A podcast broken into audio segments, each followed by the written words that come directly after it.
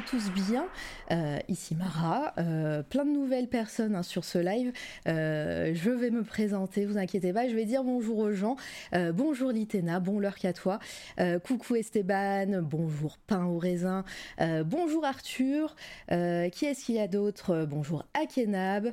Hop là, attendez. Il y a la modération qui a fait un truc. C'est bon. Euh, bonjour Akena, bonjour Shadak, bonjour euh, Joy Artist, euh, qui est-ce qu'il y a? Bonjour Xavier, euh, tellement de monde, merci pour les follow évidemment, il y a eu pas mal de follow en, en off et, tout, vraiment un plaisir, merci. Coucou Cho- Chosi, euh, bonjour Chosi, Euh, hop, Armoise, bonjour, toujours énormément de monde, hein. toujours énormément de monde. Hop. À un moment donné, je vais plus pouvoir vous dire bonjour individuellement. hein, je suis désolée. Euh, bonjour Gébrorn, Averse, coucou, euh, et Oligraphe. Bonjour, comment tu vas? Ça fait longtemps. Mais oui. Euh, petit lien pour l'artbook. Oui, alors attendez. Hop, petit lien pour l'artbook. C'est point d'exclamation. Yeah. N'hésitez pas à l'utiliser, en abuser. Vous avez, le, lien pour des réseaux sociaux de mon invité et tout. Avant de commencer, moi, je vais faire une petite intro. Euh, pour les personnes qui ne me connaissent pas, ici, vous êtes sur cette toile à radio. Bienvenue tout le monde. Et, euh, et moi, c'est Mara. Je fais des interviews d'artistes, des interviews un peu longues. Donc, je vous invite grandement à prendre euh, un petit thé, un petit café. voilà, peut-être un petit repas aussi si, des gens n'ont pas mangé encore. Et, et installez-vous. Vous aurez la possibilité de poser vos questions à mon invité. Donc pareil, euh, n'hésitez pas à les poser dans le chat, je les retransmettrai au fur et à mesure. Sachant qu'en plus, euh, comme c'est un peu long, euh, le principe c'est qu'on aille dans l'ordre chronologique. Donc si vous posez une question qui est en rapport avec son actualité, eh ben je la poserai à la fin, donc vous inquiétez pas, je ne les, oublierai pas. Euh, et si, euh, si vous posez des questions sur quelque chose qu'on est en train de dire, bah, je les retransmettrai euh, aussitôt. Voilà. Euh, sinon, euh, plein de choses pour C'est toi la radio bientôt. Je vous en parlerai euh, en fin de live plutôt euh, pour, pour l'actualité, mais on va, on va commencer tout de suite parce que voilà, on, a, on a commencé un peu plus tard en plus. Il n'est pas 14h, il est 14h13, hein, c'est, le retard. Mais en tout cas, voilà, on va, on va rentrer dans le vif du sujet très rapidement. Je suis très honorée parce que, comme je l'ai dit souvent sur mes derniers lives, c'est une personne que, que j'appré- dont j'apprécie le travail depuis én- énormément de temps. Je suis très ravie de, re- de le recevoir aujourd'hui. Bonjour Stéphane de Ye Studio. Bonjour Mara, bonjour tout le monde sur le chat. Est-ce que vous l'entendez bien? Il a un micro du feu de Dieu. hein. Euh, moi, je suis, je suis ravie. Euh, c'est toujours le petit, euh, le, le petit stress de début de live euh, quand on ne on reçoit pas de streamer ou de streameuse, euh, de savoir si le son sera bien. Mais est-ce que tout le monde entend Stéphane? Vas-y, dis des trucs. Bonjour. Euh, sachant que je pourrais pas augmenter de mon côté, donc parce qu'on passe par. euh, je vais vérifier quand même. Nickel, parfait. Ah, euh, bonjour, feu aux joues. désolée, bonjour Coucou, Nini. Ouais, je t'ai pas dit bonjour. j'ai- vu, hein, j'ai j'ai dû oublier des gens. Je suis désolée. Euh, hop. Bonjour, bonjour tout le monde. Ah, ça fait plaisir. Bah voilà, voilà. T'as tout, euh, t'as tout ton Instagram qui vient d'arriver sur le chat. C'est gentil, merci d'être là. Bon, est-ce que tu es prêt un petit peu pour euh, papoter de ta vie, de ton œuvre, de ta Oui. carrière? Oui, oui, on Ça est va. là pour ça. Oui, on est là pour ça, ça va être, ça va être chouette. Euh, donc n'hésite pas, hein, si, euh, si tu vois des gens euh, dans le chat que tu connais ou tu vois des questions qui pop et tout, que tu veux rebondir, hein, t'es es ici chez toi maintenant, on, on va, on va commencer. Euh, Ok. Pas de vidéo, mais non. Alors c'est de la radio. Alors déjà ça s'appelle C'est toi la radio, donc non, il n'y aura pas de vidéo, mais par contre il y a une scène, euh, t'inquiète pas, euh, Antiano, c'est ça. Euh, il va avoir une scène qui va popper incessamment sous peu. Là c'est l'intro. Le follow est lâché. Ah bah trop bien, merci, merci.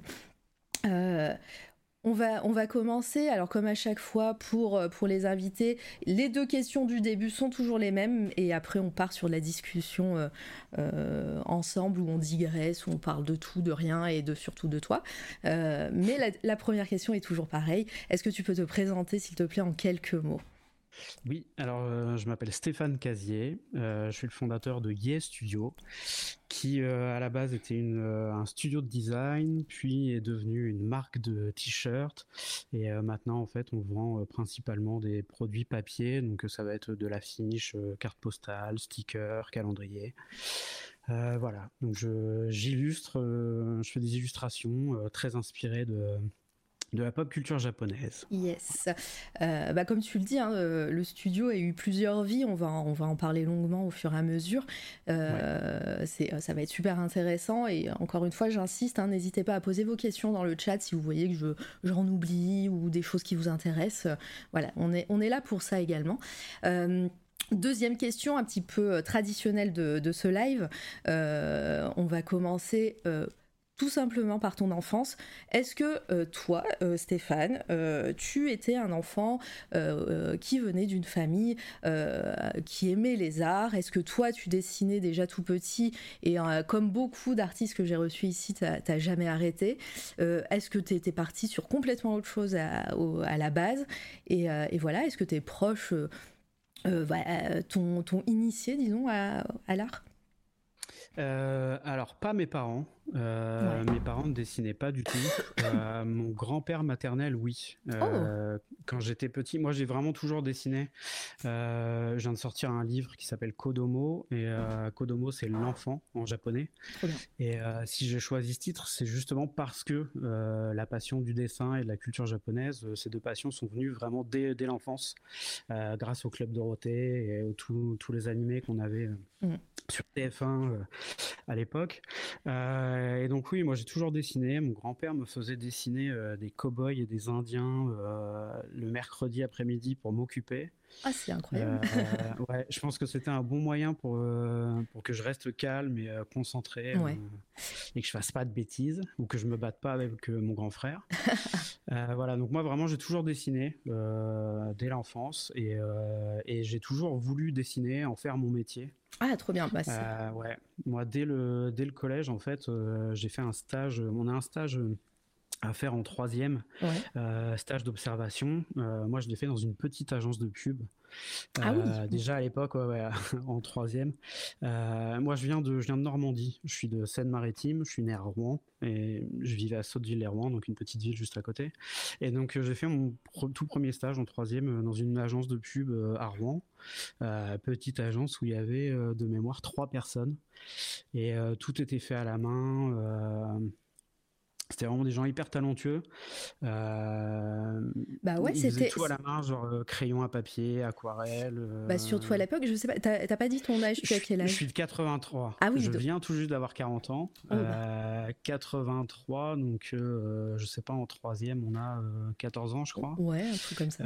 donc 97, mm. j'imagine.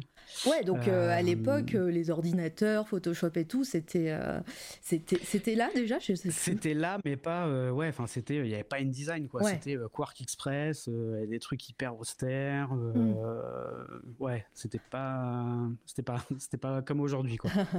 Je reviens je reviens un peu en arrière. C'est déjà la digression attention. Tu, tu parlais de ton grand-père qui te qui, qui te faisait dessiner quand tu étais petit. Et tu disais que lui il dessinait mais il dessinait quoi? Il faisait, euh, il est, c'était, c'était son ah, métier non, non, non, pas du tout, pas ah. du tout, pas du tout. Non, non, lui, euh, juste aimait bien dessiner. Ouais. Euh, et du coup, il me dessinait des cowboys et des indiens, et moi, j'essayais de les reproduire. oh, trop c'était pas du tout, c'était pas du tout son métier. Ah, il aimait ça. Oui, voilà, il aimait ça et vu qu'il a vu que moi j'aimais ça, voilà, il en a profité. Après, il y a aussi une autre personne qui m'a qui m'a fait peindre carrément. C'était le, le, mari de ma nounou quand oh, j'étais euh, en maternelle et primaire. Euh, mes parents pouvaient pas venir me chercher euh, à la sortie de l'école, du coup j'allais chez une nounou qui habitait juste à côté de mon école. Et donc le mari de ma nounou était peintre amateur et c'est lui qui m'a fait faire mon premier tableau aux alentours de je sais pas 9 ou 10 ans. D'accord, tu as, des souvenirs de ça, de, quand tu peignais euh, et, quand on te gardait oui, bah, J'ai toujours, le, toujours le premier tableau euh, chez mes parents. Ah. C'était euh, une reproduction du gramophone qu'on peut voir dans, dans un film de Disney, dans Les Aristochats. Ah oui Il y a une scène où on voit un gramophone. Et j'avais le livre des Aristochats et j'adorais cette image. Et du coup, il me l'a fait reproduire sur un, une petite, un petit carton entoilé. donc je l'ai fait à l'acrylique, mm. peinture à l'acrylique. Et, et voilà, c'est tout premier tableau. Après, j'ai pas peint jusqu'à ce que je fasse une école d'art. Euh, mais voilà, déjà à l'enfance, j'avais, euh, j'ai manié les pinceaux un petit peu. c'est trop mignon, je t'imagine tout, donc, tout des personnes qui m'ont éveillé à ça, quoi. la perspective était claquée complètement. Euh, les pieds du gramophone sont pas du tout droits et tout, mais voilà, on voit que, que j'y avais pris du plaisir et que je m'étais appliqué. Il y a Shadak déjà qui te pose une question. Son style était bien accepté quand il était jeune, car la tradition des écoles plutôt BD franco-belge aimait, aimait, pas trop le style manga et puis club de tout ça. Alors, on parle vraiment quand tu étais jeune, on va pas partir sur, euh, sur euh, le post-bac après, tout de suite, mais, euh, mais déjà quand tu étais plus petit, est-ce que, est que le manga et tout, par tes proches, par, tes, par les gens que, qui, te, qui, qui te gardaient et tout, ils aimaient bien ça? Euh, mes proches, euh, ma nounou, ça leur posait pas du tout de problème. Hein, je veux dire, enfin, c'est ma nounou qui me mettait devant le club Dorothée, hein, donc euh, elle n'allait pas me critiquer après parce que je redessinais les personnages des Chevaliers du Zodiaque. non, je pense que c'est ouais, c'est venu plus tard. Effectivement, en école d'art, oui, on, on, se prenait tous des réflexions mais même pas de l'ensemble des profs. On avait juste un prof qui détestait vraiment les mangas. Et, euh, et, je pense que, tu vois, nous, notre génération, c'est pour ça que le Japon a autant la cote aujourd'hui. C'est que notre génération euh, a vraiment baigné dans cette culture euh, animée, manga, pop culture jap. Mm, mm. Et du coup, je pense qu'il y a certains profs qui l'ont très mal vu, qui l'ont très mal supporté. Euh, voilà, nous, arrivés à la vingtaine, on allait dans des écoles d'art et on connaissait que le manga, euh, on se moquait un peu de la BD franco-belge. En tout cas, moi, tous les potes que j'avais en école d'art, on venait tous de là. On venait tous du manga, de l'animé et euh, très peu avaient une culture euh, de la peinture classique, la Renaissance ou, tout ça. Donc c'était vraiment bah, toute ma génération. On est là parce que parce qu'il y a eu le club Dorothée, Dragon Ball et les Chevaliers du Zodiac. Quoi. Faut pas faut pas se mentir. Hein. Oui, mais de toute façon ça revient souvent hein, dans ici les invités que je reçois. alors il y a il y a les très jeunes invités que je reçois qui eux aussi sont baignés par le manga de, de nos jours, mais mais mais les gens de notre génération sont sont pareils, les mêmes références souvent. Euh, alors des fois ça change, mais euh, voilà, les mêmes, les mêmes refs arrivent euh, à Dragon Ball Z, Chevalier du Zodiac et tout. Donc, non, non, c'est pas, c'est, normal. donc, bah, je reviens. Alors, on arrive au collège, au lycée. Donc, tu, fais ce stage. Qu'est-ce que, qu'est-ce que ça t'a apporté ce stage? Déjà d'un point de vue technique Est-ce que, parce que bah, quand, quand tu es en troisième, c'est une semaine, c'est même pas une semaine. je crois que c'est 3-4 jours. Ouais, non, une semaine complète. J'avais fait la semaine là-bas. Ouais. bah, ça m'a apporté juste euh, la certitude que c'était ce que je voulais faire. Ouais. Euh, tu t'es dit euh, que tu voulais être artiste, tu voulais faire de l'illustration, ou est-ce que, est-ce que justement le fait d'être en agence de pub, ça t'a dit, bah, euh, ça, tu t'es dit, euh, bah, je vais faire, euh, je, je, vais travailler pour justement ce milieu-là, la pub, la com et tout. Alors non, justement, je me suis pas dit que je voulais travailler dans la pub ou la com, ça c'est venu plus tard. par contre, moi en fait, il me faisait, il m'avait fait faire des petits exercices avant même le début du stage. Il m'avait demandé de préparer une fausse affiche. il m'avait dit voilà, tu prends un produit n'importe lequel euh, tu fais une fausse affiche. Et donc j'avais fait une affiche pour une voiture. Euh, et donc j'avais fait un logo, euh, j'avais inventé une marque et j'avais même mis les, des petites mentions légales en dessous. Et, du coup, je sais que ça, ça l'avait vraiment épaté parce qu'il il s'attendait à ce que je fasse un truc rapide. Et non, j'avais fait vraiment une illustration complète avec le logo, les mentions légales, toutes les, tout. Il y avait le prix. et du coup, moi, en fait, j'ai toujours adoré ça encore aujourd'hui, je pense que ça se voit dans mon, dans mon travail, j'aime mélanger euh, l'image et le texte. Euh, j'aime faire le lien entre les deux parce que euh, moi, toute mon inspiration, ça vient de, choses où les deux sont liés. ça va être des affiches de films, des enseignes pour des boutiques, des publicités dans les magazines, des couvertures de livres. À chaque fois, voilà, j'ai toujours aimé manier les lettres et les mots et les mélanger avec des illustrations. Et du coup, j'avais fait ça, donc j'avais fait cette fausse, cette fausse pub pour une voiture. Et après, pendant le stage, euh, j'étais un petit peu libre de faire ce que je voulais, mais voilà, il m'avait donné deux trois, deux, trois indications. Il fallait que je prenne des objets. Euh, que j'avais devant moi donc il y avait un minitel il y avait un, tube de tu sais, un stick de colle UU euh, et il m'avait dit fais-en des mascottes et bah c'est ce que j'avais fait donc j'avais pris les objets et je les avais personnalisés et, tu leur as donné vie oui, voilà, c'est ça. Et euh, du coup, au final, c'est toujours quelque chose que je fais. Enfin, moi aujourd'hui, je dessine des bonhommes. Hein. C'est c'est ce que je faisais là quand j'avais 14 ans et c'est ce que je fais aujourd'hui à 40 ans. Dessiner des bonhommes, écrire des trucs autour et, et juste m'amuser quoi. C'est rigolo. C'est assez fou de voir que ouais, des choses que tu as fait et qui, qui tombent finalement, qui t'ont pas lâché depuis, depuis mmh. et c'est assez fou et je, je pensais pas que ça venait déjà de, tout jeune comme ça. Euh, c'est rigolo. Si, après, j'ai pris des chemins euh, différents. Euh, mais je suis revenu à ce que j'aimais le plus et ce qui m'a donné la passion de, ce métier. Mmh. D'accord. On en parlera après. Je oui, oui on spoil là déjà. Euh, et du coup, juste pour revenir à la question, euh, donc du coup, je me suis pas dit que je voulais travailler dans, la, pub, mais vraiment, je me suis dit, bah, c'est vraiment ça que j'aime. Euh, si tous les jours je peux dessiner des petits bonhommes, écrire des trucs autour, c'est cool. Alors après, vu que j'aimais les mangas, au début, c'était plutôt, je voudrais être dessinateur de manga, BD, ou travailler dans les, voilà, ou mm. travailler dans l'animation, le dessin animé et tout. la publicité, c'est venu bien, bien après. Ouais. C'est intéressant. Enfin, il y a quelqu'un dans le chat qui a posé. Enfin, c'était pas une question, c'était euh, c'était une, une, remarque, mais euh, mais qui disait euh, j'ai hâte de, de, savoir quand est-ce qu'il a souhaité prendre le chemin de l'art. Et bah, ça, ça à partir de là. Et et pareil, je, la même question un petit peu quand, quand tu l'as dit à tes proches, tes parents et tout, parce que voilà, oh, dans, bah, les années 90, hein.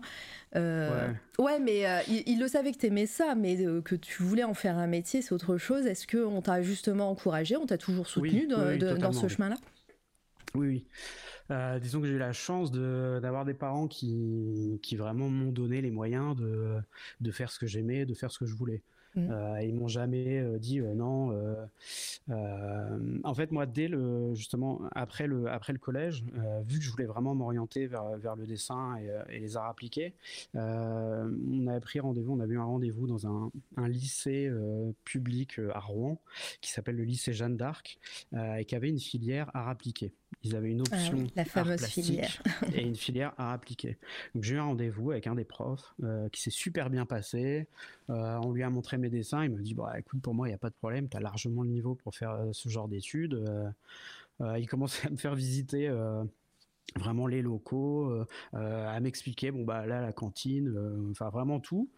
Et au final, pendant l'été, on reçoit un courrier et ma candidature est rejetée. Oh Ouais, donc euh, douche froide. Ouais, plot twist. Euh, parce que vu que c'est une filière euh, unique dans la région, bah forcément très peu de place. Ouais, beaucoup de Très peu d'admis et si t'as pas 16 de moyenne générale, t'es pas admis. Alors ce qui est complètement stupide parce que c'est pas ton 16 de moyenne en maths qui va faire que tu seras bon en dessin. Mais voilà, moi j'avais, je sais pas, genre 13, j'étais un élève moyen vraiment à l'école, ni plus ni moins. Euh, donc du coup, bah, j'ai pas été pris. Donc euh, douche froide, euh, obligé de me réorienter vers, une, vers un lycée général. Et, cette réorientation, tu as quand même pris une option art plastique ou, oui. pas? Ah. Oui, mais les options art plastique au lycée, on sait ce que c'est quoi. C'est. ça. Tu fais, tu fais juste quelques heures en plus, quelques heures en plus d'art plastique. Ouais, tu fais deux heures le vendredi soir euh, quand l'école, euh, quand le lycée est fermé. Euh. Moi, en plus, c'était vraiment ça. Hein. C'était, on faisait 17h30, 19h30, je pense. Mmh. on devait sortir par le portail arrière parce que celui à l'avant était fermé. Enfin, c'était vraiment, on était 4-5 dans la classe. tout le monde venait pas toutes les semaines. Ouais, je, vois bien. et ça, devait, ça devait être euh, sportif. Mais euh, le, le, fait que, bah, que, tu disais que tes, tes parents t'ont soutenu, euh, t'ont donné les moyens et donc bah, ils ont fait le nécessaire pour essayer de t'orienter vers, vers un lycée qui faisait à appliquer. ça n'a pas marché. Mais est-ce que suite à ça, suite au, au fait que bah, tu n'as pas pu y aller, peut-être en dehors de l'école, tu as, pris des cours as, ou tu t'es hum, peut-être formé toi-même euh, oui, je dessinais beaucoup moi-même. Mmh. Euh, je sais que j'ai fait une année à l'école des beaux-arts, euh, les ateliers du mercredi après-midi pour les oh, enfants, Ok. aux beaux-arts de Rouen. Je suis pas sûr de l'année. C'était peut-être, c'était au collège, je pense. J'étais vraiment jeune.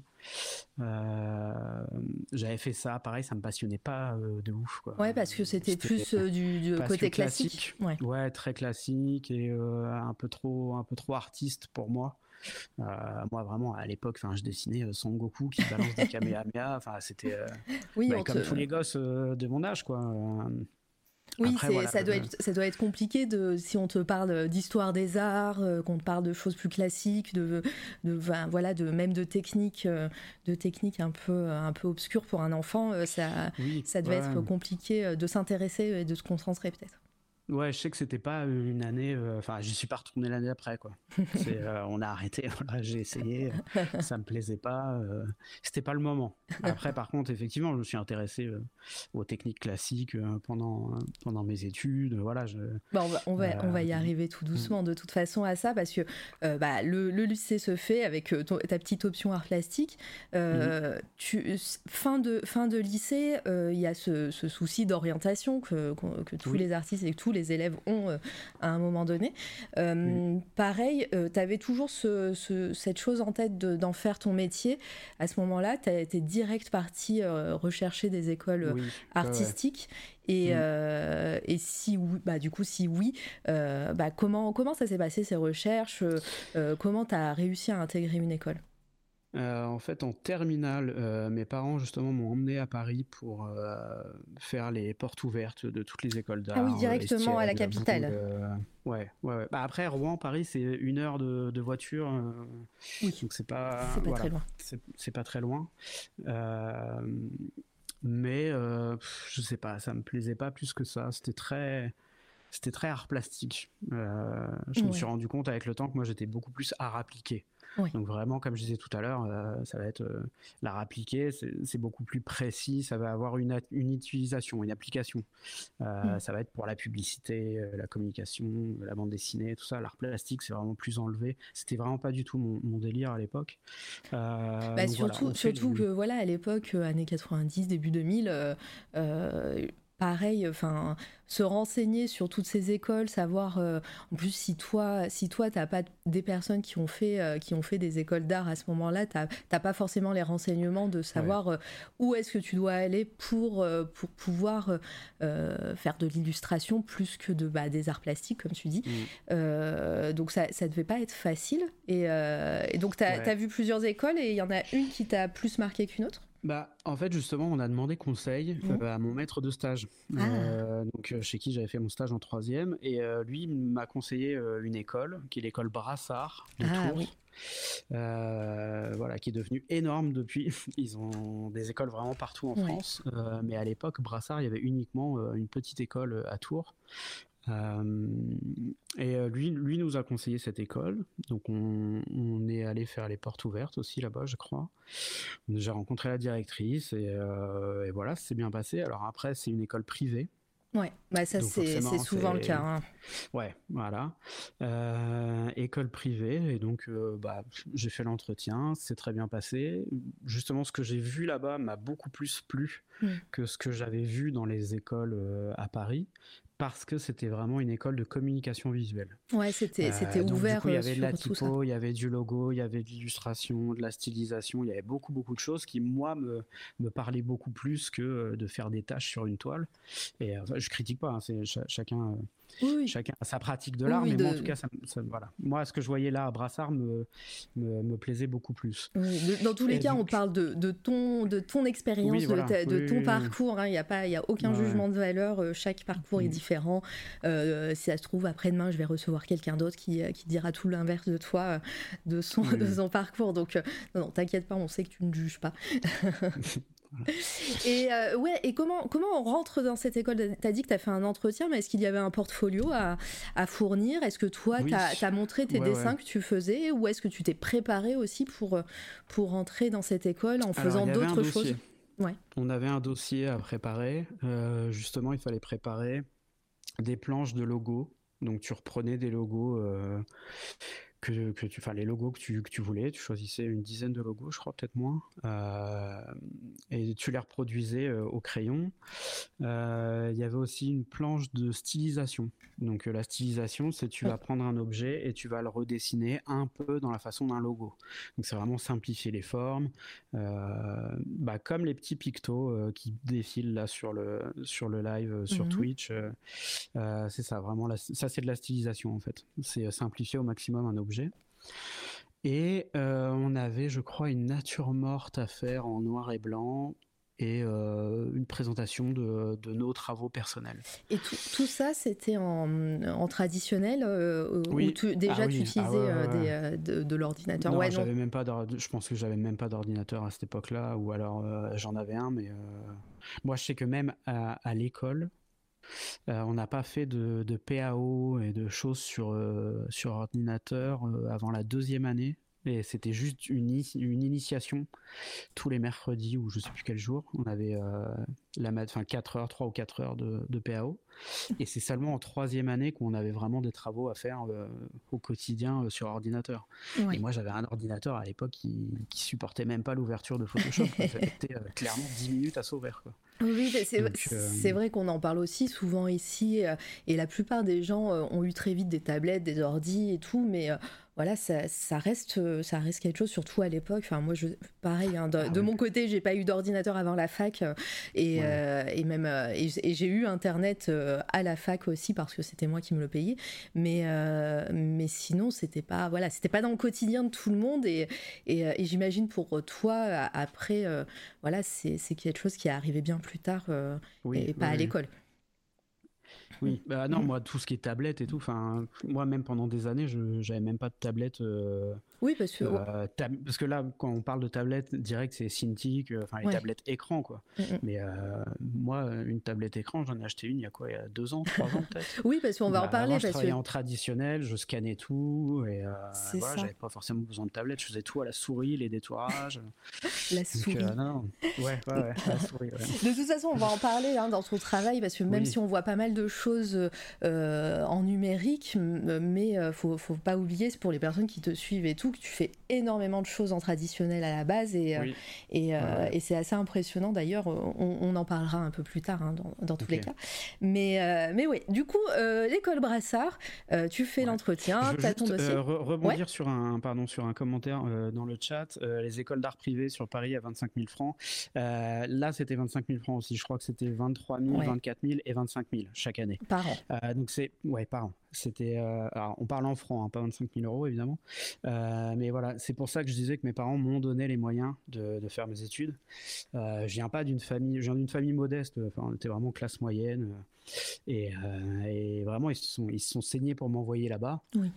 J'avais un, petit studio, enfin une petite chambre d'étudiants à payer. Moi, je travaillais pendant les vacances d'été pour me faire un petit, un, un, petit pécule et pouvoir vivre avec toute l'année. En plus, tu euh, disais que tu n'étais pas fils unique, tu as un grand frère, tu as dit en plus. Oui, j'ai un euh, grand frère. Oui, on était deux. Et, euh, et moi, clairement, à cette époque, mes parents m'avaient dit bah, on te paye soit les études, soit le permis, tu n'auras pas les deux. Donc, bah, le permis, je l'ai passé l'année dernière, hein, à 39 ans. Voilà. comme quoi, j'en ai pas vraiment eu besoin. et j'ai bien fait de choisir l'école plutôt que le permis. mais voilà, et je sais que c'est hyper dur. Moi, il y a des, des, jeunes souvent qui me disent ah, est-ce que tu as fait une école d'art ou pas? Est-ce que c'est est -ce c'est primordial d'en faire une?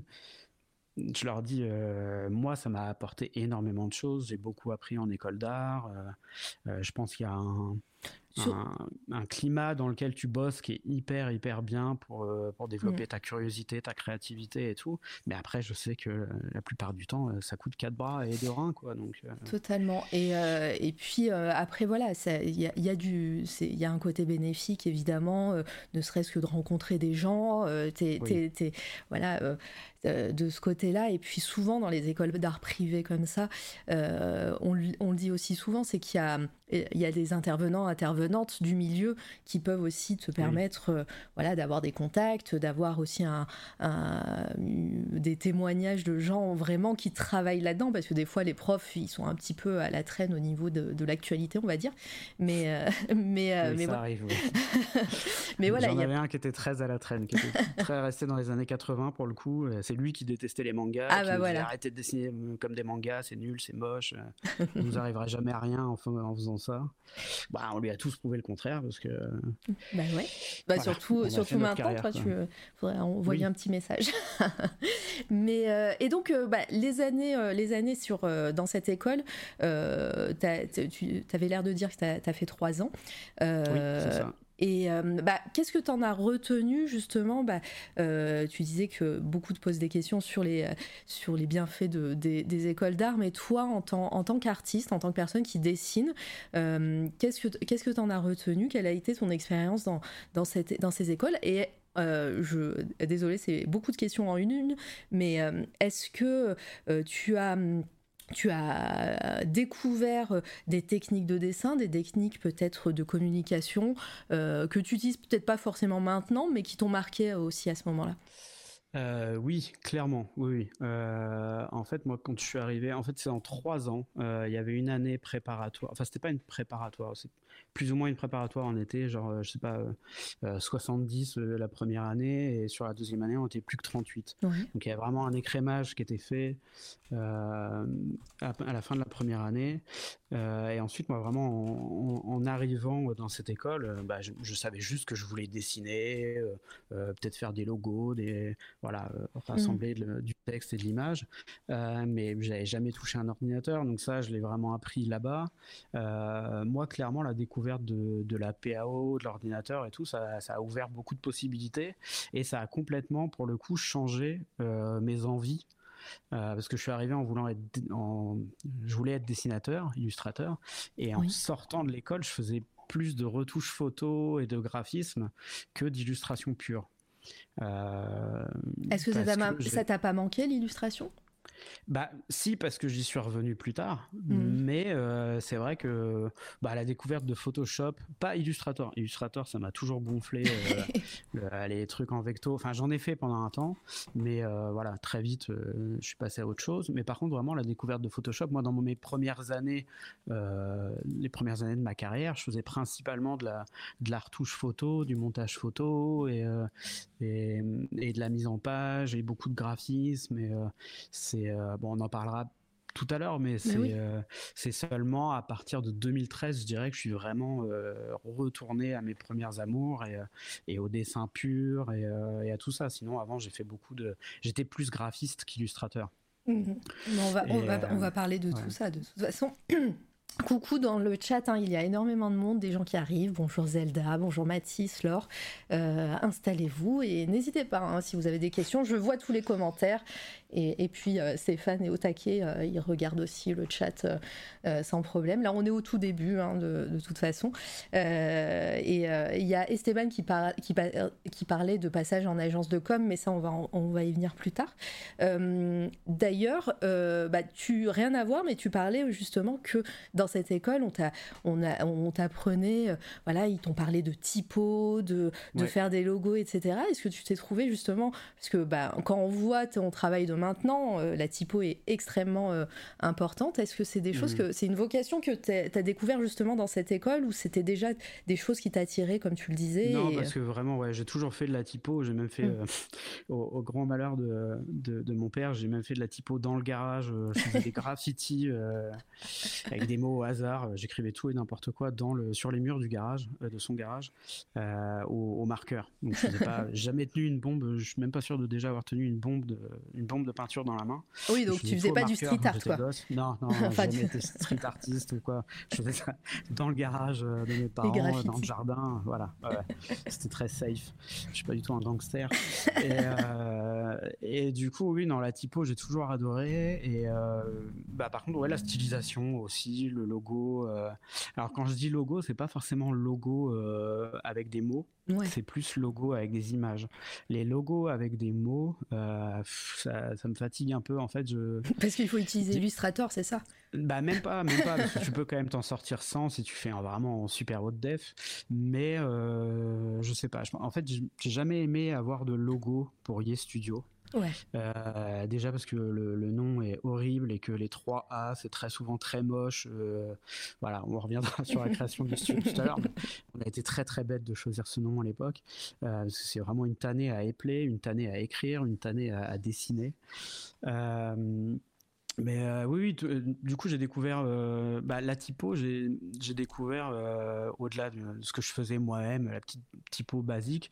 Bah, j'ai découvert les vraies typographies qu'il fallait refaire à la main. On avait un cours de typographie toutes les toutes les semaines, avec des, des, examens, tu vois, des travaux à rendre toutes les semaines. Il fallait reprendre bah, de l'Arial, de la Bodoni, de la Times, et tout faire. on faisait tout à la gouache.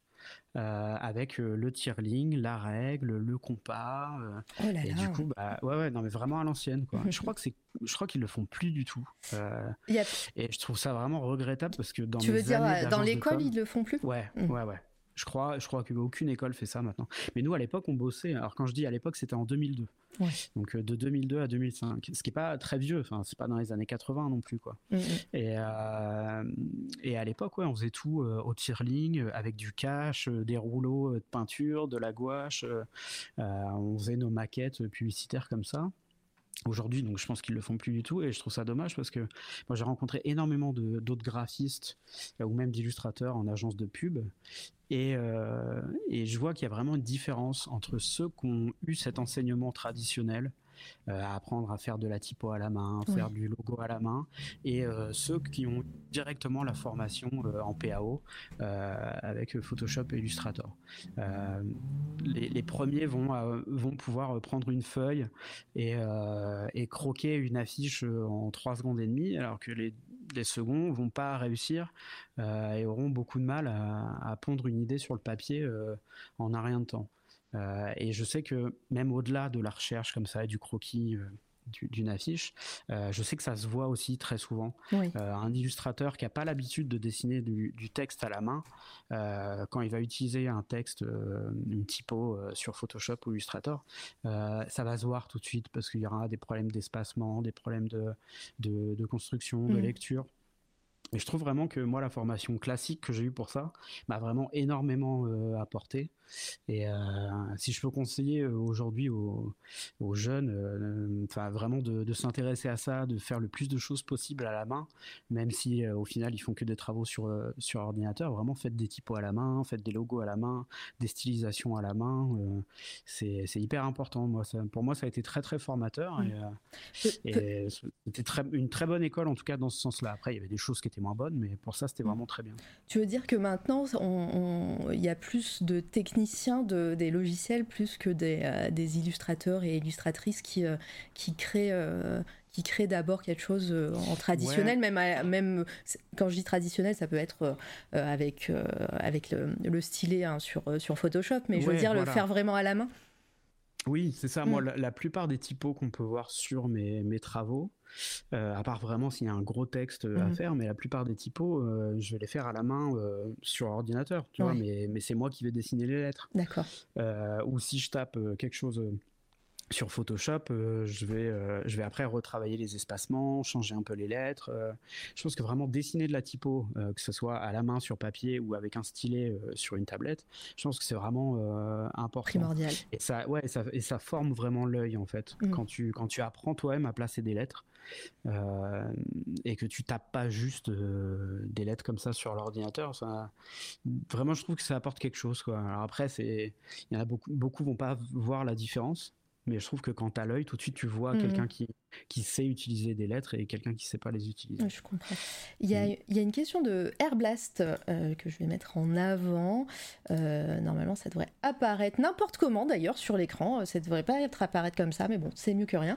Est-ce que tu penses que ton parcours est encore possible maintenant, au vu du temps passé et que, et que les outils ont évolué? Aujourd'hui, ton parcours n'a plus d'équivalence euh, est-ce que je pense que c'est possible? Oui, parce que euh, après chacun peut faire. Euh, justement, c'est ce qu'on vient de dire, c'est que on n'est pas obligé de faire tout à la main sur papier. Mhm. On peut faire à la main sur une feuille blanche sur Photoshop. Tu vois, tu ouvres un document, tu dessines tes lettres, tu les replaces toi-même. Tu peux faire exactement la même chose. tu pourras même peut-être gagner du temps parce que je veux dire, moi maintenant mes croquis, je les fais quasiment plus sur sur du papier. Je fais directement sur Photoshop. c'est beaucoup plus beaucoup plus rapide rapide, tu peux déplacer les éléments beaucoup plus vite. T'es pas obligé d'utiliser du calque ou une, une tablette lumineuse ou quoi. Ça, je l'ai fait pendant des années. J'ai plus du tout envie de le faire. Mais euh, oui, je pense que c'est possible. Après, c'est euh, c'est voilà, il faut se donner les moyens de faire les choses soi-même et de pas aller à la simplicité. C'est sûr que c'est beaucoup plus simple de taper un mot sur Photoshop que de que de que d'écrire les lettres soi-même. Ouais, tellement. Euh, Antlano, entièrement d'accord sur la typo, sachant que c'est le premier dessin qui a eu besoin d'être reproduit sur papier et qui nécessitait la meilleure lisibilité possible. Donc mm. bosser ça à la main et apprendre les règles typographiques est hyper important. Puis ça doit être euh, très intéressant. Après, toi, tu, euh, c'était quelque chose qui t'intéressait de base, donc euh, je pense que c'était beaucoup plus simple aussi pour toi d'appréhender ce, bah, ce, la typo. Et, Mais, mais oui, de toute façon, tout est, tout est intéressant intéressant euh, à étudier comme ça. Mm. Euh, hop, il est trop mignon ton petit message post-it. non, mais il n'était pas censé apparaître comme ça, le message, euh, le message sur, euh, sur l'écran. Hein. Normalement, il est, il est beaucoup mieux euh, calé, mais bon, je sais pas, ça s'est déréglé. merci pour vos follow, hein, évidemment. et donc, bah, le, ces trois ans dans cette école, comment, comment ça se passe au niveau. Est-ce que tu as terminé ton parcours? Est-ce que tu es parti sur autre chose directement professionnel Est-ce que tu as continué après en master? Comment ça s'est passé l'examen est-ce qu'on te proposait un, euh, on te demandait de faire un projet et, si oui, est-ce que tu t'en souviens Est-ce que c'était quoi? Oui, je m'en souviens très bien. Euh, donc en, fin de troisième année, on doit réaliser une campagne de pub. Ouais. De A à Z. Donc on invente euh, une marque, un produit, ce qu'on veut. moi, j'ai inventé un groupe un groupe euh, de métal et un label. Et euh, mon projet, en fait, c'était les, pochettes d'albums de ce groupe et l'introduction d'un DVD live. Donc à l'époque, j'avais fait ça sur Flash. qui n'existe plus aujourd'hui. Mm-hmm. voilà, donc je devais faire l'interface du DVD, euh, vraiment l'écran de sélection euh, des menus euh, et les pochettes, les pochettes d'albums du, du, groupe et aussi je crois que j'avais dû faire une affiche de tournée et, des annonces presse pour la sortie des, des, faux albums que j'avais créés. donc ça a beaucoup plu. J'ai fini dans les premiers voilà, enfin j'étais j'étais un bon élève. GG comme on dit euh, euh, dans Twitch. Merci. Euh, ouais, ça s'est très bien passé. Moi j'étais vraiment à fond là-dedans et d'ailleurs je voulais, c'est ça que je voulais faire. Je voulais faire des pochettes de disques. Ah ok, c'était la musique. La musique fait faisait partie de ta vie? Est-ce que c'était quelque chose, voilà, tu baignais dedans? Joué, as, joué, toujours joué de la musique, joué de la guitare. Maintenant je joue de la batterie en mmh. amateur. Pendant des années, j'avais un groupe de post-hardcore. j'ai toujours, ouais, j'ai toujours aimé la musique autant que le dessin. je suis dans un milieu metal, rock, post-hardcore. Ben, j'ai d'ailleurs rencontré ma femme comme ça dans la scène post-hardcore. Elle organisait des concerts et, oh. et moi j'avais mon groupe. Voilà. Euh, la musique, c'est aussi ça qui, qui m'a lié à une personne qui, qui est très importante dans, pour Yes Studio, c'est Pierre Tatin, ah euh, qui était un collègue euh, à Brassard, un camarade de classe, et avec qui j'ai monté Yes Studio en 2006. Mmh. Donc entre temps, justement, donc à la fin de, à la fin de mes études, en juin 2005. Euh, je me suis demandé est-ce que je reste à Tours? Parce que donc tout ça c'était à, Tours. Euh, est-ce que je reviens en Normandie à Rouen euh, chez mes parents? Voilà donc j'ai j'ai fait un entretien. Ouais, j'ai un entretien d'embauche dans une petite agence à, à Tours. c'est le moment où je montre les choses que tu as fait en agence ou c'est pas encore? Pas encore. Ah d'accord, parce que vous n'êtes pas prêt, hein, le chat. Hein. Ouais, pas prêt. Non, non, non, ça c'est plus tard encore. Euh, donc en fait. Donc tu, euh, tu veux dire que, que le, la rencontre avec euh, la personne qui, avec qui tu vas créer Yes Studio s'est faite avant, avant presque tes, ton expérience professionnelle en agence bah, on était ensemble, on était ensemble à l'école. voilà, on était dans la même promo, on s'entendait hyper bien. Et, lui aussi était guitariste. donc voilà, on avait plein de points communs rigolait beaucoup ensemble. Et euh, on s'est retrouvé euh, un an après la fin euh, à Paris. mais je vais y venir très vite. Je vais essayer de, reprendre la, suite logique des événements. Donc c'était juin 2005, obtention de mon diplôme juillet, j'essaye de, voilà, de trouver un taf euh, sur Tours, mais euh, voilà, il n'y avait pas grand chose. Euh, je suis rentré chez mes parents en Normandie et je me disais, bon, allez, je vais essayer à Paris, c'est pas loin. j'ai un pote qui m'a proposé de m'héberger, Nicolas, voilà, un de mes meilleurs amis, qui m'a dit, il avait vraiment un minuscule studio, je crois que ça devait faire 13 mètres carrés, un truc comme ça. Et voilà, il m'a hébergé, je suis venu à Paris avec mon book sous le bras. Et vu que je voulais faire des pochettes de disques, je suis allé toquer à la porte d'une agence qui, je crois, s'appelait Arsenic. D'accord. Euh, et qui était spécialisée dans les pochettes de disques, qui bossait beaucoup pour, pour les gros labels, hein, euh, Sony, mhm. Universal, EMI euh, et compagnie. donc je suis arrivé comme une fleur avec mon book sous le bras. bonjour, je sors de l'école, je voudrais travailler chez vous. Est-ce que je peux vous montrer mon book Non. voilà. Donc, euh, Clair, net et précis. Allez, allez, ciao. Donc, euh, ils m'ont vraiment envoyé bouler. Euh, bon, je me suis pas démonté. Je me suis dit, ok, si je peux pas travailler chez eux, je vais aller voir directement les labels. Ouais. Et donc, pareil, rebelote, je vais chez Sony. Est-ce que je peux vous montrer mon book? Non. EMI Non. Virgin, enfin, je les ai tous faits. Et j'ai une anecdote hyper marrante. de... J'ai voulu aller chez Universal. Mais donc on était en 2005, donc très longtemps avant euh, les premiers iPhones, et euh, à une époque du coup pour se déplacer, euh, il fallait un plan en fait. et je me baladais avec mon plan de Paris et je cherchais Universal Music et je trouvais pas, et je tombe sur une personne que je connais de la télé, qui était un prof de la Starac. je, l'avoue, j'avais ce petit, euh, ce petit défaut, je regardais la Starac. Euh, alors attends, c'était qui? C'était qui le prof? C'était Richard Cross. Mais Richard non euh, ah, C'est le, le plus connu avec Armand Altaï. bah voilà, voilà, exactement. Et donc je vois Richard Cross à un feu rouge. Euh, à un passage piéton et je vais le voir direct et je lui dis vous je pense que vous pouvez me renseigner je cherche Universal Music. Et donc il me répond j'y vais euh, je t'emmène. mais c'est une anecdote incroyable. Et donc du coup on marche tous les deux et il me demande pourquoi je suis là et euh, ce que je fais et je lui explique et vraiment il explose de rire. Il me dit mais jamais ils vont te recevoir. Jamais tu pourras leur montrer ton book quoi. Et donc bref donc je rentre dans les locaux avec lui. Lui passe le passe l'accueil bien sûr ouais, normal sauf que moi, je dois expliquer à quelqu'un qui est derrière une vitre euh, ce que je viens faire avec mon book euh, et tout. Et on me dit bah non mais euh, si vous n'avez pas rendez-vous je vous laisse pas rentrer ce qui est totalement normal. Mais bon moi j'avais 20 ans et quelques mais oui. Et puis et puis, et puis ça peut marcher. en vrai ça peut marcher. On a oui ça peut marcher on a tous et toutes eu des expériences où le justement aller au culot aller aller voir directement les gens avoir avoir quelqu'un de vive voix c'est au pire on te dit non comme ils ont fait voilà. comme ils ont fait pour les autres labels voilà. Clairement. Et ça ça ne t'as rien à perdre, surtout en tout début de mm. carrière comme ça. Ouais, ouais. Et donc, bah, du coup, bien évidemment, jamais été reçu et je n'ai jamais été recontacté par ah, aucun de ces labels. Je pensais le happy end où Richard Cross allait redescendre pour venir te chercher.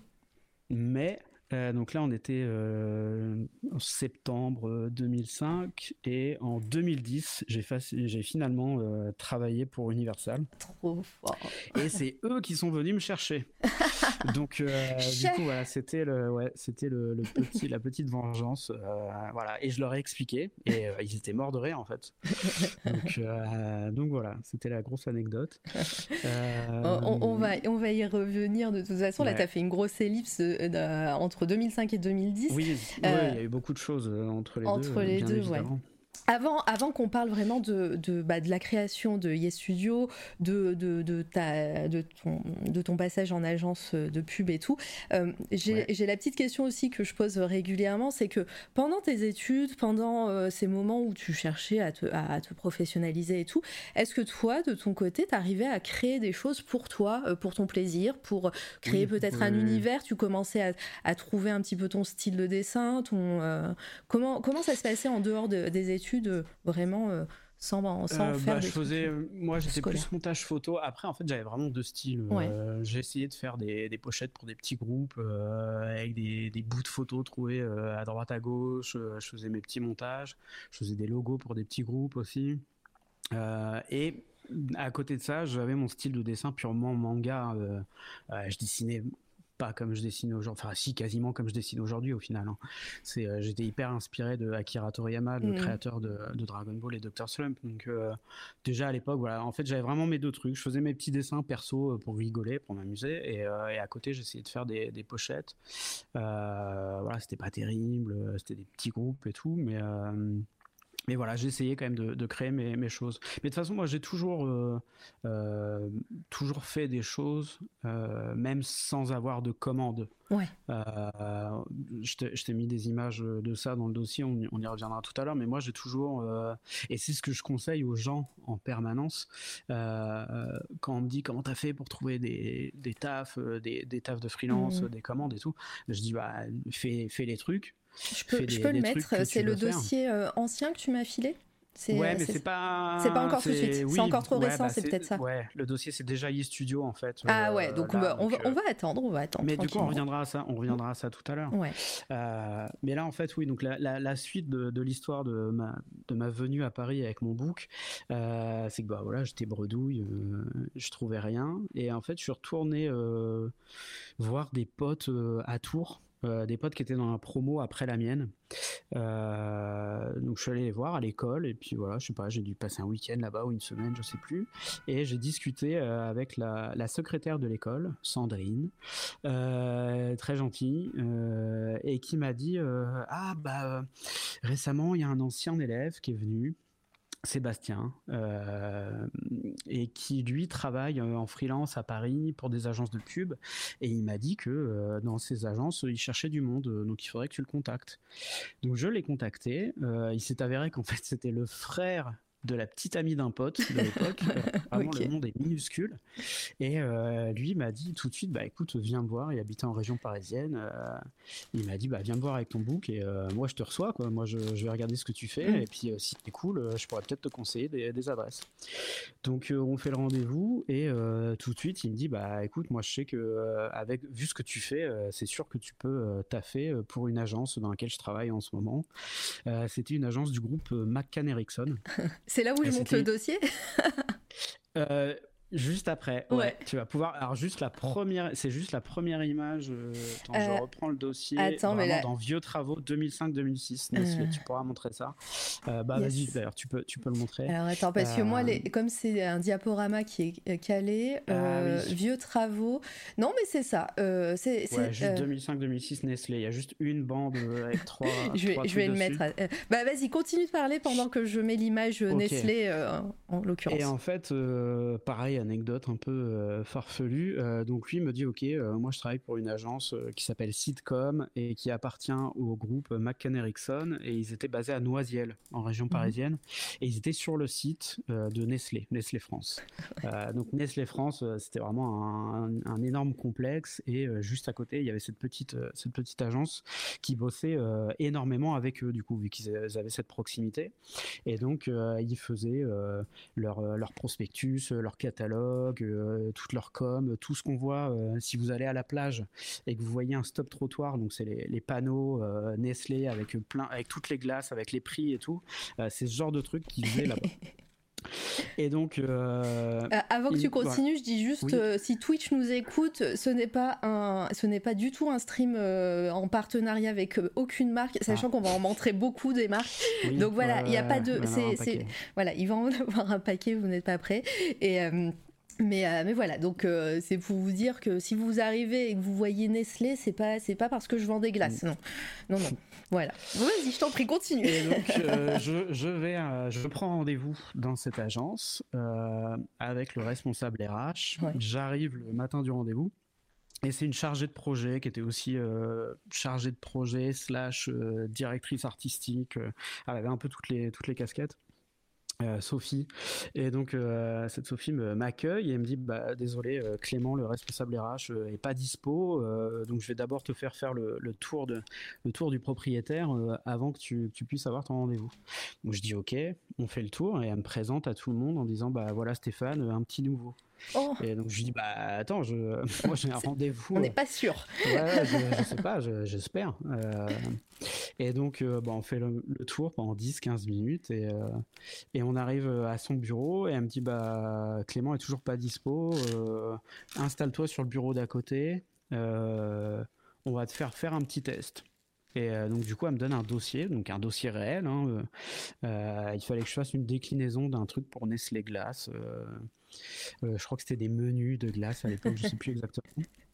Et bref, je fais mon truc et je dis mais euh, il va être dispo bientôt. Euh, ah bah non, euh, tu sais il a plein de rendez-vous et tout. Et en fait bah j'ai fait en fait j'ai fait ma journée quoi. T'as travaillé gratuitement, on sait bah, c'est parfait. Non non, pas du tout, pas du tout parce que en fait je sais pas, j'ai dû bosser 3 4 heures sur le truc mmh. ou peut-être même plus, je sais pas. Je crois que le midi on est allé manger ensemble et tout quoi. ah oui, vraiment, il était pas ah dispo quoi. non non. Et genre en fait à la fin de la journée, elle me dit bon bah tu veux revenir demain Je dis bah ok. Et je n'ai jamais rencontré le responsable RH en rendez-vous. Je l'ai croisé euh, plein de fois après. J'ai travaillé un an euh, pour cette agence en freelance. Euh, donc je venais sur place. je venais pas tous les jours, hein, vu que j'étais en freelance. il m'appelait pour des dossiers, mais bon, j'y allais beaucoup. c'était, elle, tu lui as plu. c'est elle qui a qui a fait l'entretien au bah, final. je sais pas. En fait, je pense que vu que j'étais amené par par Sébastien, ah qui était qui lui avait vraiment la cote là-bas. T'avais un garant quoi. Ouais, voilà. Mmh. Et du coup, je pense que lui avait dû leur dire euh, c'est bon, euh, prenez-le quoi. Mmh. Et, euh, et, voilà. Et du coup, bah, j'ai commencé à taffer comme ça, sans, sans, même avoir de rendez-vous. Et du coup, j'ai été payé hein, parce qu'après, j'ai fait la facture de, de ces heures-là. Il n'y avait rien de rien d'illégal mmh, à ce moment-là. Non, non, c'était. Et donc, bah, pendant un an, j'ai bossé pour eux. Et euh, donc je faisais bah, le genre de choses que vous pouvez voir là. Alors euh, du coup j'ai pas beaucoup de choses à montrer parce que comme je te disais tout à l'heure en off, euh, la majorité de mes vieux travaux qui datent de, de 2005 à je sais pas 2009 ont disparu parce qu'ils étaient sur un disque dur externe qui a grillé il y a quelques années et, c'était beaucoup trop cher à l'époque pour nous de, de, de, le ressusciter. Euh, donc voilà, donc vous verrez des, des JPEG de très mauvaise qualité euh, que j'ai récupéré à droite à gauche. Sans être certain en plus de récupérer, c'était très cher et, euh, et ouais, bah, On l'avait amené chez des, chez des experts hein, qui nous mm. avaient dit on peut vous le récupérer, mais je crois que c'était 1000 euros à l'époque. Quoi. Donc, ouais. ouais, peut-être que, pour, peut que moi dans ma tête c'était 1000 euros parce que ça me paraissait hyper cher. Mais il t'a dit 20 euros, ressenti 1000. non, chez Ouais, c'est ça. Oh, c'était bien au-delà de nos moyens. Quoi. Ouais, ouais, non donc en fait, du coup, j'ai travaillé pour cette agence pendant euh, une année. Euh, Est-ce que c'est les, les, hum, les, autres images que tu m'as envoyées d'agence C'était une autre agence. Encore après. C'était encore après. ok. Donc on va laisser. Dans cette euh, agence, je travaillais uniquement pour pour les marques du mmh. groupe Nestlé. donc c'était Nestlé, la laitière, Buitoni. Enfin, il y, a 10 000 marques qui appartiennent à Nestlé. en fait. voilà. Donc c'était pas toujours super, mais mmh mais ça a été très très formateur. Dans, dans quel euh, sens euh, formateur euh, D'un point de vue technique, toujours garde en tête ça sur ta, sur ta technique de dessin et ta technique de travail. Et, et pareil, tu étais dans l'envers du décor, tu étais purement dans, dans, la pub, dans la com et tout. Et, et ça, est-ce que ça t'a donné aussi des balles pour plus tard, après, pour pouvoir promouvoir ton travail à toi? Euh, je sais. Alors, promouvoir mon travail à moi, je pense pas. Mmh. Euh, par contre, vraiment, ça m'a donné des bases techniques. Euh, j'ai appris à faire des fichiers d'exé pour l'imprimeur. j'ai appris à utiliser des couleurs Pantone, chose que je n'avais jamais fait à l'école. en fait, moi, en sortant de l'école, je savais même pas faire un PDF sur une design. Je me suis rendu compte qu'on nous avait jamais appris ça. Ce qui aujourd'hui me paraît inconcevable euh, de sortir de l'école et de pas savoir faire un PDF euh, depuis InDesign, mais euh, voilà, c'était le cas à l'époque. Et donc j'ai appris beaucoup beaucoup de choses et, et j'ai appris que que j'allais pas faire ma vie en agence de com quoi hmm. parce que même si ça a été ultra ultra formateur le milieu? bah non c'est même pas le milieu c'est vraiment les sujets et et les enjeux des choses que tu crées. Tu vois, genre la mm. com, euh, enfin, tu vois, pour de la, pour de la bouffe, pour euh, des trucs qui, qui, peuvent paraître un peu mm. futiles et, euh, et, pas forcément toujours créatifs, parce que là, il y a Là, il y a un échantillon de trois trucs qui sont assez jolis à regarder. Mais j'ai fait des bons de réduction, euh, j'ai fait des catalogues de glace euh, avec des recettes de glace dedans. Euh, c'était, c'était pas toujours la folie, quoi. Ouais, et même tu te sentais bridé créativement parlant. Est-ce que tu avais beaucoup de ah retours Tu devais, enfin, tu pouvais pas faire faire faire du fun, quoi? Ouais, ouais, mais ça, ça a toujours été. Hein. Mmh. bah, Dès que tu as des clients, ouais. Ouais, c'est ça, tu as une commande à laquelle tu dois répondre et euh, même, euh, ça je pourrais y revenir plus tard aussi, mais même des, certains projets euh, pour lesquels j'étais censé avoir carte blanche, liberté totale, vas-y éclate-toi, prends du plaisir, ça m'est arrivé qu'on me mmh. dise bah non là en fait, fais exactement ce qu'on te dit et puis tu te tais, quoi. Alors, ce genre de projet, généralement, ça se passait très mal et, et ça m'est arrivé de claquer la porte, notamment d'un projet à, à plus de 30 000 euros. Euh, donc un truc vraiment conséquent euh, parce qu'on me bridait et qu'on voulait m'obliger à faire des choses qui me plaisaient pas. Mm. Et euh, alors après, tu vois, quand je dis ça, je veux dire, c'est ça reste du dessin et de l'art et de la communication. Tu vois, on m'a pas dit va te prostituer au bois. C'est vraiment pas du tout. on m'a pas mis un, couteau mm. sous la gorge ou quoi. Mais c'est vraiment, moi, j'ai toujours eu ce rapport à mon travail de vraiment viscéral et je peux pas et bah, euh, faire de la crotte, euh, tu vois, si j'aime pas ce que je fais, je me sens pas bien. Quoi. Et euh, bah, ma question, c'est d'un point de vue éthique aussi, est-ce que ça te dérangeait ou, ou vraiment c'était vraiment te, te, sentir bridé qui te, qui te mettait mal? Non, non, c'était vraiment, ouais, c'est vraiment le, manque de, mm. le manque de créativité sur les, les projets que, que, je devais faire là-bas, quoi, qui me, qui me saoulait, quoi. Après, le Nestlé et tout, à l'époque, moi, je m'en fichais, hein, tu vois, j'avais 20, 22, 23 ans, j'étais pas du tout puis bon, le monde n'était pas euh, comme il est aujourd'hui. il y avait, beaucoup de choses qu'on ne savait pas à l'époque, qu'on sait maintenant, euh, sur, le, sur les coulisses de tout ça. Euh. Donc non, non, il n'y avait pas du tout de question d'éthique. après, c'est juste, oui, enfin, des fois, quand on te dit, ah, bah là, c'est super important, il faut absolument faire ce truc pour demain, parce qu'on a une OP dans un supermarché et tout. Bah, tu vois, t'es là, ok, vous allez pas, ouais, vous allez pas changer le monde avec ça, quoi. Donc euh, du calme, quoi. C'est, euh, mais bon, mais par contre, voilà, ça a été une année euh, riche en, en rencontres, en, en expériences et et moi, en fait, du coup, euh, bah, tu vois, on m'avait fait rentrer là-bas, donc le fameux Sébastien, qui était avant moi euh, à Brassard et qui m'avait fait rentrer dans, dans, dans, cette agence. Et du coup, bah, moi, j'ai fait pareil. Hein, j'ai fait croquer les potes, euh, comme on dit. moi, j'ai tout de suite, j'ai fait, fait venir une de mes meilleures potes qui a été, qui a été prise aussi là-bas. et, et, très vite, il y a le fameux Pierre Tatin qui est venu et qui, est, qui a été, qui a fait beaucoup d'illustrations là-bas. Moi, j'étais vraiment graphiste retouches photo et compagnie. Et lui avait vraiment été pris comme illustrateur. Et euh, en fait, à cette époque-là, à côté justement de, de ce taf en freelance, euh, on essayait de monter un, on avait essayé de monter un collectif avec Pierre et Olivier aussi. Euh, je vais montrer, je vais montrer ce que fait Pierre maintenant, comme ça je vais, ça, ça fera le lien aussi. Mmh. ouais Oups, pardon, vous avez eu un petit spoil de la, du truc, mais c'était pas censé arriver. Euh, OBS fait, fait, des siennes. Euh, hop, donc ouais, Pierre Tatin, euh, je vais vous mettre le lien dans le, dans le chat pour que vous puissiez aller le suivre et, et voir ce qu'il fait maintenant. Hein, mais en tout cas, là, on va, on va parler de la genèse. Donc, ouais, ce mm. collectif, dis-nous en plus. Ouais, du coup, qui s'appelait Hyper Zombie. Donc, on était trois euh, mm. Pierre, Olivier et moi-même. Euh, Pierre habitait à Paris, Olivier, lui, euh, était à Tours. Euh, c'était aussi un pote de promo, on était à l'école tous les trois ensemble. Euh, et donc on essayait euh, tant bien que mal de, faire nos petites créas sur le côté. Tu tout à l'heure on en parlait. Est-ce que moi je trouve ça hyper important de vraiment de, de faire ces créas sur le côté de de toujours euh, s'amuser, avoir des projets perso. Euh, je pense que c'est vital, surtout quand tu démarres et que euh, tu trouves pas forcément ta place mm. dans les tafs d'agence qu'on te demande de faire et tout. C'est important de, de, continuer à faire des travaux à côté. Et bah, on essayait d'avoir des clients, mais c'était vraiment le, la misère totale. Quoi. On était en mode, on distribuait des flyers, on essayait de faire des newsletters je me souviens, il y avait un, il y avait une, une pochette euh, qui était distribuée dans des, dans des grands magasins. Il y avait à l'espace euh, VO euh, de, des Galeries Lafayette, il y avait une pochette qui s'appelait Wombat. les gens qui étaient au début des années 2000 à Paris doivent s'en souvenir. la pochette Wombat, c'était une pochette dans laquelle il y avait un poster et tout un tas de flyers ultra stylés, plein d'illustrateurs, des graphistes et tout qui faisaient ça. et en fait, nous, cette pochette, on on allait, on l'ouvrait. Euh, c'était une pochette mm. qui était distribuée. Je crois qu'ils distribuaient ça à la sortie des concerts ou des boîtes de nuit, des trucs comme ça. Et ils en déposaient aussi un gros tas sur une table euh, à l'espace VO des Galeries Lafayette. L'espace VO, c'était le coin un peu fashion, euh, branchouille des, Galeries Lafayette. Et, et, du coup, nous, on ouvrait toutes les pochettes et on glissait notre flyer dedans. en mode un peu du génie, sauvage. du génie, le génie. En mode un peu sauvage.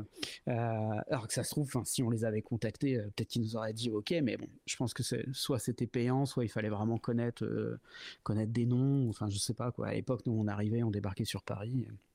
Et voilà, donc on essayait de faire ça, ça prenait pas. et en fin d'année 2006, donc là, ouais, ça faisait un an que, que je bossais pour Nestlé et compagnie chez mmh. McCann. Et fin d'année 2006, Pierre remporte l'appel à projet pour le printemps de Bourges 2007. Et c'est là que tu vas pouvoir montrer ah. la photo qui est dans le dossier Vieux Travaux. hop. Je vais montrer le dossier Vieux Travaux. Donc juste, juste cette photo-là. et bah pareil, meuble le temps que je la mette. ok. Et donc en fait, Pierre, qui travaillait avec moi chez McCann, me dit là, je viens de remporter l'appel à projet du printemps de Bourges. C'est euh, un gros, gros taf pour moi. Je pourrais pas le faire seul. Euh, est-ce que tu veux qu'on se professionnalise un peu et que, euh, au lieu du collectif, on monte une société et, qu'on travaille mmh. ensemble? On l'a fait que tous les deux, donc sans le, notre troisième acolyte d'Hyper Zombie, parce que lui était salarié euh, dans une agence à Tours et, euh, et qu'il n'était pas avec nous à Paris et forcément bah, lui pouvait pas euh, monter cette société avec nous. Et c'est là qu'est né Ye Studio. Voilà. Alors je vous cache pas que le nom Ye Studio avec 3 ah bah, est arrivé est arrivé en soirée très tard au bout d'un certain nombre de verres et que si on avait su la galère que c'était à écrire, à épeler euh, aux impôts et compagnie, on n'aurait jamais choisi ce nom. le fait est qu'on a choisi Yé avec trois studios. Euh, et donc du coup, bah, on a bossé. Euh, notre premier projet, c'était le Printemps de Bourges, toute la com du Printemps de Bourges 2007. voilà. Donc l'illustration était faite par Pierre.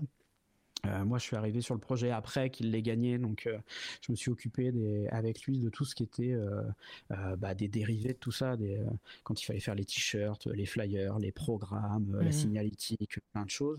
Donc c'était vraiment un énorme projet pour nous. Donc c'est là que j'ai pu, j'ai pu arrêter de travailler en freelance chez McCann euh, parce que bah, on lançait on lançait Yes Studio. Hmm. et donc tout de suite après le printemps de Bourges on enchaîne avec l'appel à projet de Rock en scène 2007 aussi. Ça et, euh, et on, le, on, le, remporte.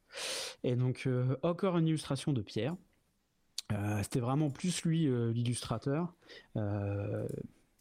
parce que vous vous êtes euh, vous vous êtes géré comme ça ou c'est parce ouais, que parce que à l'époque moi j'étais beaucoup plus euh, retouche photo et compagnie. D'accord. Euh, et c'était vraiment lui l'illustrateur et puis il a un talent de, de ouf oui, déjà vous allez pour voir. l'époque. Hein.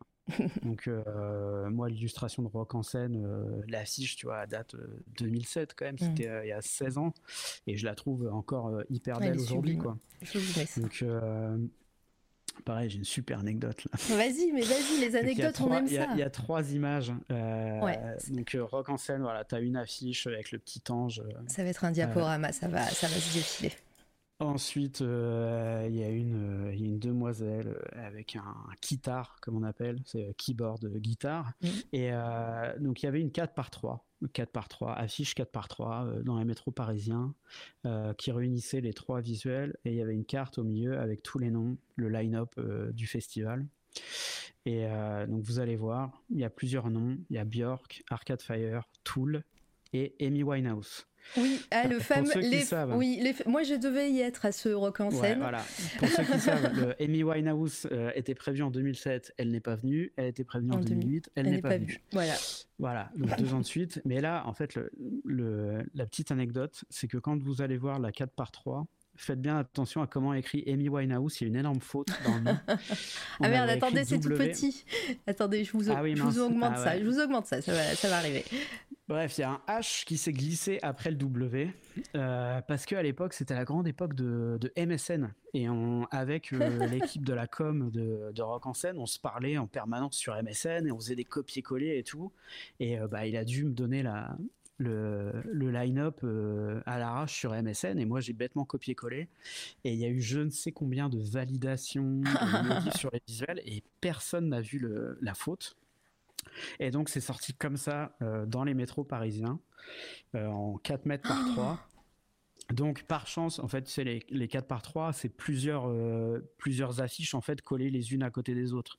C'est pas une affiche de 4 mètres par 3, c'est plusieurs morceaux de papier collés. Et donc, euh, ils ont pu recoller un morceau de papier, une des, une des parties de l'affiche, pour euh, rectifier le, le nom euh, et le line-up. Quoi. Mais, mais voilà, du coup, on s'en est aperçu dans le métro et, et, on a de la sueur qui a coulé. Quoi. Mais, mais bon, c'était pas de notre faute et personne l'a vu et c'est le genre de truc qui arrive qui peut arriver plusieurs fois dans, dans une carrière. Ça m'est arrivé d'autres fois hein, d'avoir des erreurs comme ça, des, des fautes d'orthographe. Euh. Mais oui, et puis, euh, puis encore, euh, une fois, vous avez eu la chance que ça soit en 2007, ça aurait été en 2023. Euh, ouais, là... les réseaux sociaux, tout sur Internet et tout. Ouais, ouais, là, c'est sûr que ça aurait tourné. Ouais, là, c'est passé totalement inaperçu. Euh, tu vois, je sais même pas s'il devait peut-être y avoir des pubs. Euh, de toute façon, je sais plus si elle avait annulé rapidement ou, pas, ou c'était vraiment au dernier moment. Ah non, c'était vraiment, je crois que c'était le jour J. Hein. Ah c'était genre, et maintenant, Amy Winehouse? Ah et bah puis, genre, elle est pas là, quoi. Enfin, c'est. Oh, non, c'est. Ouais, ouais. Nini qui dit ça sort des dossiers incroyables. Ben ouais. Ah bah c'est fait pour. Ouais, bah ouais. c'est fait pour. Là pour ça. et, euh, et, donc euh, le fait de bah, d'avoir euh, réussi des appels à projets, que ce soit pour le printemps de Bourges, pour Rock en scène et, tout, est-ce que ça a fait un peu effet boule de neige et on a commencé à vous eh appeler bah, plus souvent? Oui, parce que cette 4 par 3 a été vue dans le métro, alors avec ou sans la faute à Amy Winehouse, je ne sais pas à quel moment elle l'a vue, mais a été vue par la directrice de communication de chez Nintendo. Mais what? Et, et, ça va être les deux images d'après. Ah euh, dans le dossier. Euh, donc euh, voilà. Anne-Sophie, je crois. Donc Nintendo France. Anne-Marie, je crois. Ou Anne-Sophie, je sais plus. Nintendo France. Mais vraiment, genre la, la directrice marketing, quoi. Et, et elle nous envoie un, mail hmm. pour dire bonjour, j'ai vu votre travail pour Rock en scène. Euh, j'ai trouvé ça canon. Euh, on sort euh, Mario Party sur Nintendo DS. Je crois que la Nintendo DS venait, venait à peine de sortir. Euh, on voudrait deux illustrations pour des annonces presse euh, avec ce style de dessin que vous avez fait pour Rock en scène. Euh, est-ce que vous pourriez faire ça pour nous? Donc oui, oui, madame, bien sûr. du coup, donc c'est Pierre encore qui a fait les illustrations. moi, j'ai travaillé sur les couleurs. on a fait deux choses pour d'abord Mario Party sur Nintendo DS et ensuite ils nous ont fait travailler sur des bandes dessinées pour la sortie du jeu Animal Crossing sur DS aussi, je pense, ou sur Wii. Ouais, sur Wii. Euh, voilà, donc deux projets euh, super cool. Mm. Bosser pour Nintendo, euh, pour des geeks fans de, Japon et de dessins animés et de jeux vidéo comme nous, c'était vraiment exceptionnel. en plus, je, je, le dis très clairement, c'est un milieu qui paye extrêmement bien. Voilà. Euh, Pour les artistes dans le chat, euh, voilà, n'hésitez pas à envoyer des CV. Je vous le dis, le jeu vidéo, en tout cas en 2007, c'était extrêmement bien payé euh, pour le travail effectué. elle était absolument adorable. je sais qu'on a beaucoup travaillé pour les bandes dessinées Animal Crossing. Mm. il y avait un timing un peu serré. on avait fait peut-être une ou deux nuits blanches pour finir les, les illustrations. Et euh, bah, en fait, elle nous a fait euh, livrer par coursier euh, une Wii. Avec, avec le volant pour jouer à Mario Kart et tout. Et en disant bah, merci d'avoir bossé comme des oufs. prenez un peu de bon temps avec la Wii, quoi. Et ça, on a reçu une, une Nintendo DS DSi, je crois. C'était un truc avec la webcam intégrée, je sais plus exactement. Mais voilà, vraiment euh, hyper bien, hyper euh, bon projet. Euh, elle adorable, le projet cool. Pardon pour les images qui sont un peu, un peu chelou, hein, mais c'est le format qui fait. Donc je comme je disais tout à l'heure, voilà, ça, en plus la qualité est pas folle parce que c'est vraiment des tout petits JPEG que j'ai récupérés d'une ancienne version de notre site web. Donc donc voilà. c'est déjà pas mal qu'on ait quelque chose, quoi. C'est trop ah gentil d'avoir d'avoir fait les recherches pour ça. Oui, j'ai essayé. Je voulais euh, je voulais pas parler comme ça dans le vide sans que les gens voient. pour les personnes qui euh. écouteront en podcast et qui n'ont pas les images, alors un ah jour c'est le mais c'est pas grave. Euh, déjà la rediff sera sur Twitch, donc vous pourrez venir voir les images. mais en plus un jour ça arrivera. C'est le projet c'est le projet 2024 promis. c'est toi la radio aura un site internet et toutes les images que, les, artistes me, donnent et, et illustrent les, les interviews seront en diaporama dans un beau site et tout. promis, promis, je, je m'y mets voilà, très, très rapidement et, et voilà, ça ne sera pas perdu. Et puis dans tous les cas, la rediff sera disponible ici sur Twitch. Donc voilà, si vous voulez voir les images de ces, de ces, euh, de ces œuvres Nintendo, euh, ça, sera, ça sera sur Twitch que ça se passe. Euh, vous pouvez regarder, même si vous n'avez pas de compte Twitch et tout. voilà, promis. tout ça, tout ça sera fait. Ça va être un sacré taf. Oui, bah c'est en cours. Ça fait voilà, je c'est pas mon, c'est pas, j'ai fait une formation exprès. je le fais tout doucement. Je suis pas graphiste, je suis rien, mais mais voilà, ça se fait, ça se fait régulièrement. Euh, coucou tout le monde et merci pour vos follow, hein, toutes les personnes qui arrivent, vous vois, hein, ça me fait plaisir. Et puis n'hésitez pas à poser vos questions à Stéphane euh, sur son parcours. Là, on est, euh, on est en 2007, t'as dit? 8 oui, 2007. Ouais. Ça va être très long. Non, non, non. C'est, de toute façon, moi, ça me dérange pas, hein, mais, mais, mais non, ça va, ça va, on va, on va, on va arriver à, à, ton ça va aller un peu plus vite. J'aurais moins d'anecdotes, euh, je pense. euh, et oui, voilà. suite, Donc ça, c'était la suite à Nintendo. Année, ouais. Voilà. Oui, euh, suite à Nintendo, bah, nous, on continue notre petit bonhomme de chemin. Euh, le but à l'époque, c'était vraiment de bosser. toujours, on avait gardé ça, bosser pour les labels, bosser pour les, les, groupes de musique. donc, on avait bossé pour les festivals, Printemps de Bourges à Rock en scène. Forcément, on a commencé à avoir quelques demandes dans la musique. je sais que dans le dossier, je t'ai mis un un EP, enfin un single que j'avais fait pour Caravan Palace. Alors vraiment là, il n'y a pas du tout d'illustration, c'était juste du montage photo. C'est pareil, c'est dans le euh, dossier ancien. Ouais, ancien, c'est juste après Nintendo. Ok. Ah, c'est dans l'ordre. Ce que je vais faire, c'est que je vais mettre, euh, de toute façon, je vais mettre le dossier euh, ancien. Euh, ouais, après, et tu peux mettre tout ça. Ouais, tout, je vais enchaîner sur le reste, donc tu peux mettre tout ça.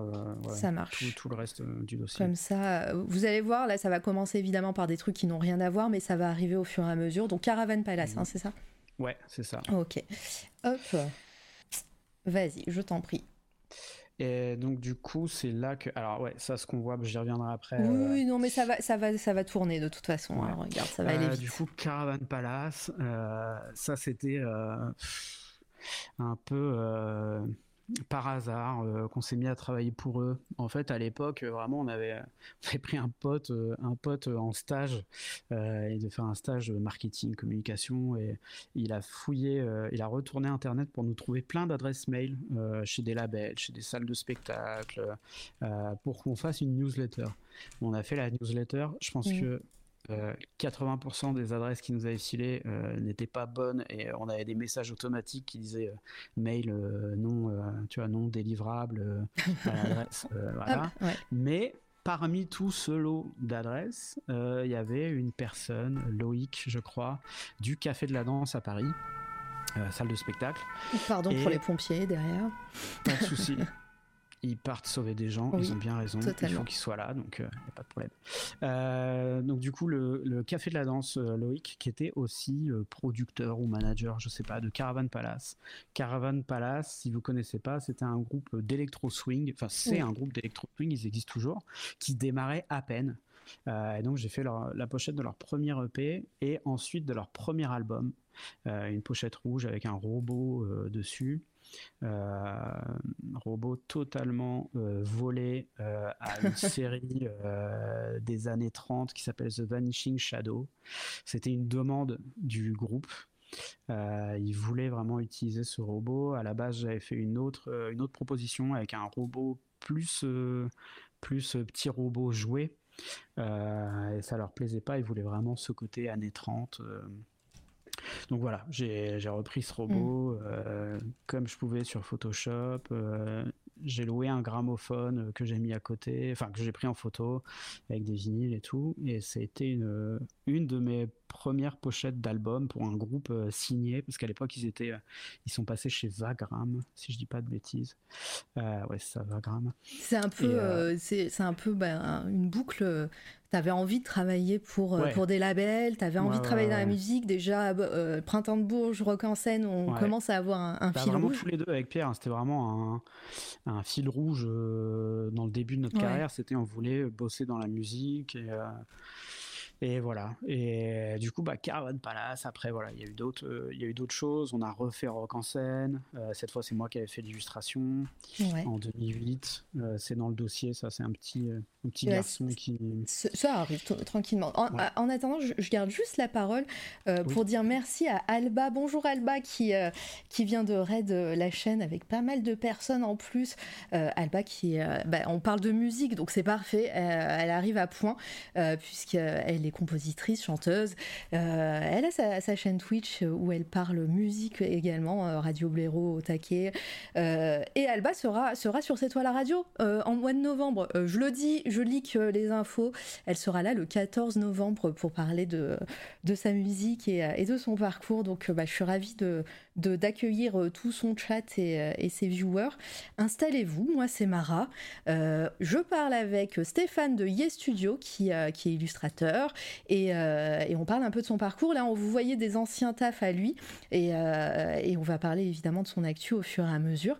Et, euh, voilà, donc je suis extrêmement euh, contente de te voir ici, Alba. Merci beaucoup pour ton raid. Si tu dois aller promener Pev, euh, n'hésite pas. Et puis, bah, de toute façon, on se reparle très vite. Merci beaucoup et j'espère que ton live s'est bien passé. Et je vous inviterai vraiment à, aller follow Alba sur tous ses réseaux, à aller euh, commander ses albums, son EP et, tout ce qui est sorti. Aller voir ses clips sur YouTube. C'est super cool ce qu'elle fait. Voilà. Et je vous en ai déjà diffusé des morceaux pendant les playlists de, de l'été. Voilà, merci beaucoup en tout cas pour les follow et installez-vous tout le monde, on va continuer. Euh, oui, merci, euh, merci Shadak et puis vous avez surtout la commandier qui, euh, qui relaye tout ça. vous n'hésitez pas à en abuser de la commande, des fois j'oublie mais je, je la fais popper de temps en temps. Voilà, désolé, ça t'a coupé dans ton élan, euh, Stéphane. Non, non, pas de souci. C'est Twitch. bonjour à ceux qui viennent de nous rejoindre. Hein. Et bonjour Adrien de Fortifem. oui, de voir, euh, oui, oui, Adrien vient de vient d'arriver. Il vient de, en plus de de retweeter euh, l'interview. Donc merci beaucoup pour ton soutien. Merci et lui. voilà. et juste, on voit le petit le petit robot. C'était une des versions. Alors c'était pas exactement celui-là. Après, je l'ai repris moi-même en lui mettant un petit lapin sur l'épaule. À la base, il avait un, un cornet de gramophone sur l'épaule et il avait un vinyle qui tournait sur le ventre et tout. Euh, donc c'était plus, c'était ça que je leur avais proposé et eux voulaient partir vraiment sur euh, la reprise du robot de, la série euh, américaine des années 30. Donc, donc voilà. Mais ça, du coup, je l'ai réutilisé. Là, ce qui tourne, c'est des petites images en fait que qu'on faisait. donc ça c'est vraiment de moi. Le montage photo qu'on a vu juste avant, là l'illustration c'est de moi aussi. là à partir de maintenant, je pense que vous verrez que des travaux que moi j'ai réalisés et non pas Pierre mhm. qui était avec moi au début dans les studios. ça en fait c'est des des pages d'accueil qu'on faisait euh, tous les mois euh, sur le site de Yes Studio, en fait justement pour euh, garder un peu de créativité et garder un peu de fun à côté des commandes. on faisait voilà l'envoi mai 2008 Yes Studio, c'est vraiment tous les mois on mettait une nouvelle, une nouvelle petite image en page d'accueil. Tu m'étonnes que tu avais des PTSD de, euh, de logos euh, pour mettre Yes Studio et, euh, et que c'était galère. La galère que c'est d'avoir trois. et du coup, voilà. En fait, on avait une, une mascotte qui était le lapin. On utilisait tout le temps des lapins à cette époque euh, pour nos travaux perso, même sur notre communication, sur notre sur nos flyers et tout, on utilisait des lapins. Là, c'est euh, voilà donc une fausse une fausse jaquette de, jeu Game Boy pour euh, non pas Bioman mais Bio Usagi. Donc c'est Usagi, ça veut dire le lapin. voilà, donc c'est juste les les Bioman repris façon lapin. Et en fait, quand vous regardez vraiment ça, euh, je pourrais sortir ce genre de truc aujourd'hui. Quoi. Clairement, c'était déjà. Bah, il y a quelqu'un dans le chat qui le dit d'ailleurs. On commence à voir ton style apparaître dans ces illustrations, euh, des, marottes qui reviennent euh, au fur et à mesure. Alors, cette question, comment il fait pour les textes japonais? On me la pose énormément. le japonais est une langue qui s'apprend. Et donc, si on veut mettre du japonais dans un texte, soit on a des amis japonais ou des amis qui parlent japonais, on peut leur demander. C'est ce que je faisais à l'époque, parce qu'à l'époque, je ne parlais pas du tout japonais soit on apprend le japonais et donc on, peut se débrouiller seul. Euh, c'est vrai que souvent, il y a surtout les jeunes qui me disent mais comment tu sais ce qu'il faut écrire? Ah, C'est comment tu sais ce qu'il faut écrire en français? C'est pareil en fait. C'est c'est une langue donc euh, c'est des mots. Et euh, après, moi je suis pas du tout bilingue franco-japonais. j'ai étudié le japonais pendant deux ans dans une école à Paris, donc j'ai de bonnes bases, mais que j'ai beaucoup perdu parce que je suis pas allé au Japon depuis 2018 et que du coup je parle parle pas japonais depuis 2018. Ouais, tu le pratiques pas, quoi. Non, à part pour écrire sur mes créas, voilà, mais du coup, je, je parle pas du tout au quotidien. Oui, mais voilà, tu as les notions. Pardon, vas-y, rebondis tant qu'elle est là. du coup, ouais, je rebondis sur l'image, euh, justement, du petit lapin qui rebondit. Ça, c'était vraiment euh, pareil, c'était juste pour le fun. C'était une, de nos, une de nos pages d'accueil. Euh, donc, c'était une reprise de, de l'univers de Mario, mais avec un petit lapin, un petit piège à loup, des mmh. carottes. Il y avait un loup qui sortait de, du tuyau. Voilà, ça, c'était vraiment des projets juste pour le fun. Juste pour faire ce qu'on aimait faire et pour montrer aussi des choses. Parce que plus vous montrez des choses sur lesquelles vous vous êtes amusé, euh, bah forcément plus les gens vont rentrer dans votre univers et comprendre ce que vous pouvez, euh, ce que vous pouvez faire pour eux. Euh, si vous montrez que des travaux de commande, sachant que dans les commandes il y a toujours une partie qui vous appartient pas, ça va être soit un concept apporté par le client, soit une idée, ou soit un logo apporté par le client. Donc tout vous appartient pas à 100%. Vous vous montrez pas vous mmh. entièrement quand vous montrez un taf de commande. Quand vous montrez un taf perso, vous n'avez aucune contrainte. Euh, vous faites ce que vous voulez. Et c'est là que vous êtes le plus créatif, je pense. Ouais, bah, clairement. La Yeah Weekend, c'était clairement, donc je pense que Obama venait d'être euh, élu président des États-Unis. Il y a un petit fil rouge avec les lapins, hein, ouais. Donc. ouais, voilà, c'est ça. En fait, c'est venu euh, à nos tout débuts, je crois que c'était même à l'époque d'Hyper Zombie, donc euh, juste avant de créer euh, Yes Studio. J'avais fait une illustration avec des, je crois, avec des soldats russes. J'étais très inspiré. Shepard Ferret commençait à être connu en France. Shepard Ferret, donc Obey. Ouais. donc voilà, lui était très très imprégné de la culture visuelle de la propagande mm. bah, il est, très russe. Il était connu en tant que street artiste avant, avant tout ça, mais il a, il a explosé quand il a fait l'affiche l'affiche d'Obama pour, ah pour les présidentielles. Bah oui, du coup, oui, je suis bête, c'est vrai, c'était lui aussi ça. Pour bah oui. Voilà. D'ailleurs, il a eu un procès euh, à cause de ça, parce qu'il avait utilisé une photo dont il avait absolument pas les droits. Euh, il y, a toute une histoire. Ah ouais, je, je savais même pas. pour moi, c'était officiel, puisque Obama l'a utilisé pour sa campagne en plus. Euh. En fait, ce qu'il y a, c'est qu'il a pris une photo sur Getty, qui était prise par un photographe. Et, et, sachant que bah, Shepard Ferret a eu un gain de notoriété monstrueux grâce à ça, le photographe euh, a dit ok mais à la base c'est ma photo donc euh, tu l'as juste décalqué tu as juste fait un effet codalite dessus. Mm. donc c'est la séparation en bleu blanc rouge ce qui, qui est, euh, ce qui est recevable hein, comme et du coup il voulait être crédité sauf que bah il y a, y, a y a, carrément un documentaire là-dessus hein. d'accord ok. Ouais, et, et je suis parti Ferré a pris peur et il a un petit peu menti. Et il a dit non non et voilà du coup il y a eu un procès et tout mais et qui s'est qui s'est soldé je sais pas je sais pas s'il a payé ou quoi, mais en tout cas, euh, Shepard Ferret en très bon terme avec le photographe. Et le photographe trouvait que les avocats étaient allés beaucoup trop loin. Donc, euh, bon, bah, il a dû payer. Artistes, euh, entre artistes, ils se sont entendus. oui. voilà. Mais donc, oui, moi aussi, très inspiré de. Bah, du coup, via Shepard Ferret, en fait, c'est lui qui. Il y a beaucoup d'artistes comme ça qui mm. parfois nous font découvrir des courants qu'on ne connaissait pas forcément. Ou qui étaient, voilà, des courants qui étaient dans notre inconscient et qu'on qu'on pouvait pas nommer non plus. pas intéressé. Voilà, exactement oui. Parfois, on me dit ah comment ça s'appelle le style que tu fais. Euh, et moi, ça n'a pas de nom, c'est juste la somme de toutes mes inspirations. Mais là, en l'occurrence, voilà, chez Ferré, du coup, c'est vrai que ça m'a fait euh, m'intéresser euh, aux affiches de propagande, aussi bien russes que chinoises, mmh. et à tout l'univers graphique qui, en découle. Et d'ailleurs, on voit un petit peu dans Caravan Palace, il y a un petit peu de ce, style qui est dedans. Ça m'est arrivé aussi avec Invisible Creature, qui est un duo américain de de génie du design et du graphisme euh, qui, euh, qui avait fait une pochette euh, pour Chris Cornell, je crois, toute une série de, de, pochettes et qui était inspirée du travail de Reed Miles, qui, est le, qui était le directeur artistique du label Blue Note. Et je ne connaissais pas du tout euh, ce, graphiste, euh, directeur artistique. Et en découvrant le travail fait par Invisible Creature, ça m'a fait plonger dans les pochettes du, label Blue Note, qui est un label euh, culte de jazz, et, et dans le génie créatif de Reed Miles et c'est quelque chose qui, qui m'a beaucoup inspiré. Donc voilà, je sais que moi, par exemple, aujourd'hui, je peux apporter ça à, certaines personnes qui vont pas forcément s'intéresser euh, à la culture japonaise de base et qui, en découvrant mon travail, euh, vont éventuellement aller rechercher les, les inspirations que j'ai eues mmh. et vont euh, aller un peu plus loin et découvrir des artistes fondamentaux. Et, et, voilà, donc c'est il y a, y a, parfois cette transmission. Et avec Shepard Ferret, c'était clairement le cas. Ça m'a beaucoup inspiré à une époque. Ouais, on, sentait bah, déjà que le côté vintage, le côté voilà affiche de propagande et tout, ça, ça, a commencé voilà par ça. Oui, bah, et en plus, et puis après maintenant, as, ton, style et, et, et, tes références ont, évolué, on le sent. Et puis même moi, je, je, suis allée diguer ton Instagram hein, et on voit un peu la, la euh, l'évolution de ton style, alors que pourtant, ça, la première publication d'Instagram, c'est 2013, voilà, novembre, 15 novembre 2013. Oui, ah bah bien, tu t'en souviens bien, voilà, je, vais la montrer après hein, quand on parlera de, tout, de, de, l'actu vraiment. Mm. Mais, euh, mais ouais, c'est, tu, on sent que bah, tu as pris plein de choses et tu euh, as, mis dans un shaker et, et, et petit à petit, ça évolue bah, comme, comme tout style.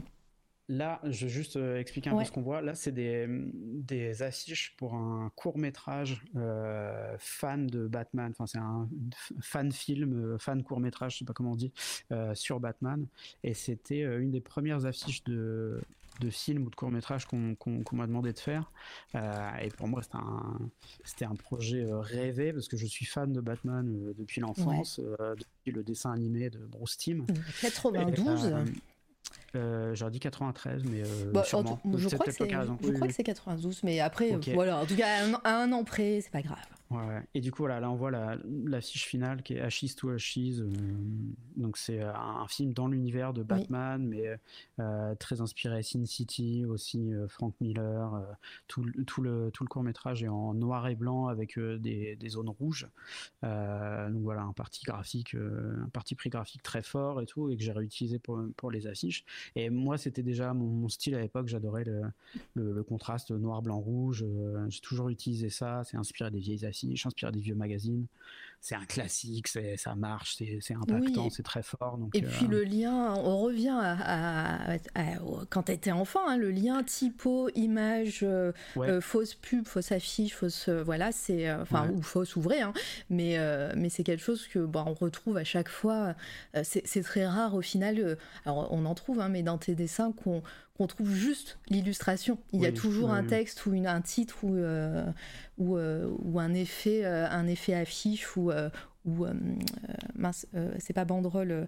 devanture de magasin et tout ça donc c'est, c'est, on le ressent en tout cas Ouais, bah moi c'est ce que j'ai toujours aimé quoi. Donc, euh, voilà. Euh, donc là du coup juste pour situer euh, tout ce qui passe là donc c'est 2007, 2008, 2009.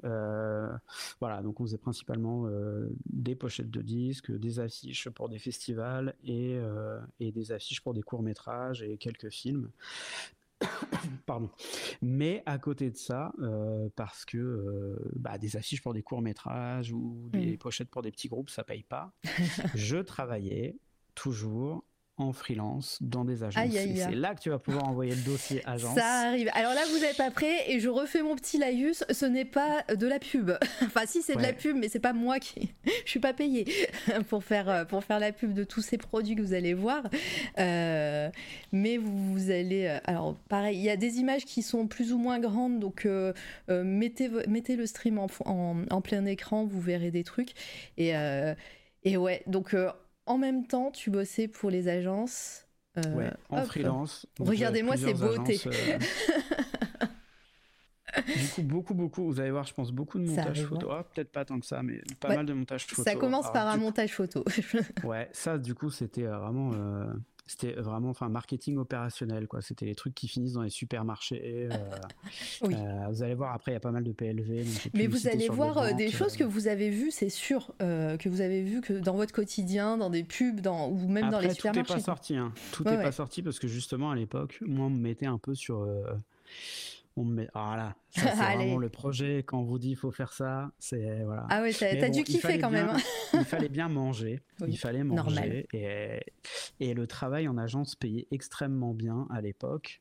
Euh, donc moi ça me permettait de ça nous permettait de vivre. Alors ça c'est c'est plus récent que, enfin, c'est après 2008-2009. Hein. Là, je pense que ce truc de Axe, j'avais dû le faire peut-être en 2011 ou 2012. Euh, voilà, j'ai un peu tout mélangé dans le dossier. Mais, euh, mais voilà, c'était dès que j'allais en agence, je devais faire des trucs comme ça.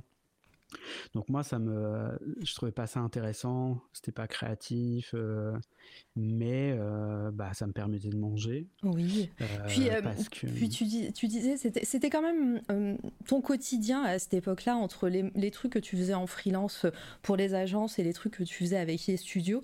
ton, ton quotidien n'était pas trop chargé par rapport à ça? Est-ce que ça, ça... Non, parce que on était clairement deux grosses feignasses avec Pierre et qu'on passait beaucoup de temps à, à, mater des idioties sur YouTube ou à la télé et à, et, à jouer de la guitare et à, voilà, on travaillait pas en permanence. Mmh. Euh, moi, j'ai rencontré ma, mon épouse en 2011 et euh, à l'époque, donc, euh, elle, voilà, donc il y avait studio plus les agences encore, je travaillais encore en agence et, et quand je lui disais ce que je gagnais en agence de pub, elle me disait mais pourquoi tu y vas pas tous les jours? Parce que à l'époque, je crois que j'ai commencé à 300 euros euh, hors taxe la journée et que en 2011 devait être à 500 euros la journée. Ce qui aujourd'hui me paraît totalement débile de payer quelqu'un à ce prix-là pour faire ce que je faisais. Mmh. Euh, moi, je, suis vraiment totalement transparent avec ça. Je trouve que dans la pub, il y a bah voilà, il y a énormément de, d'enjeux financiers, il y a, y a beaucoup d'argent. Et moi, des fois, je leur disais, enfin, je, je comprends pas pourquoi vous me payez autant euh, pour quand je vois ce que je fais. Hein. Parfois, là, je montre des trucs où j'avais un peu de créa à faire. Mmh. Parfois, je dis allez pour faire des, des modifs de texte sur des flyers, des trucs comme ça. Enfin, je leur disais, euh, c'est pas une bonne gestion de votre budget de me payer ce prix-là. Quoi. Et t'allais sur place en agence, euh, le, parce ça, que bah, ça, ça, reste, euh, bon, le télétravail avec le Covid, on connaît, mais, mais à l'époque, en tant que freelance, oui, mais en tant que freelance, tu t'allais ben, quand même sur, sur, sur le terrain. Ouais, il y avait les deux. Là, par exemple, le truc pour Coca, c'était fait. Euh, Pierre aussi avait fait une piste. Parfois, on était pris tous les deux. Mhm. Euh, et du coup, on travaillait de, de, de, notre studio. Parfois, euh, bah, moi, j'allais faire, j'allais faire le, le, mercenaire en agence j'y allais euh, deux trois jours par-ci par-là juste pour payer le loyer parce que bah ouais nos petites pochettes de disques euh, ça payait pas trop. En plus on était en société donc euh, on se faisait assassiner par l'URSSAF les charges c'était une galère. On était jeunes donc on avait une très mauvaise gestion de, de l'argent. En tout cas moi hein. moi à cette époque j'ai failli être interdit bancaire et tout hein. donc c'était vraiment voilà c'était deux petits désolé du mot mais c'était vraiment deux petits branleurs qui, qui, essayaient de faire leur, leur petits dessins et tout mais on n'était pas du tout on n'avait aucune gestion on savait pas se vendre euh, et, euh, comment, quand, comment et quand s'est passé ce twist justement de euh, savoir se vendre, de faire de la promo pour Yes Studio et de, du coup de, laisser de côté ton travail en agence Est-ce qu'il y a eu un, twist dans ton cerveau qui a, tu t'es dit je peux plus travailler dans le milieu de la, pub ou alors ça s'est fait petit à petit parce que ben, Yes Studio a pris un peu plus d'importance au fil des années? Bah, il y a eu plusieurs choses. Il y a eu euh, d'abord Pierre, euh, Pierre euh, fin 2012.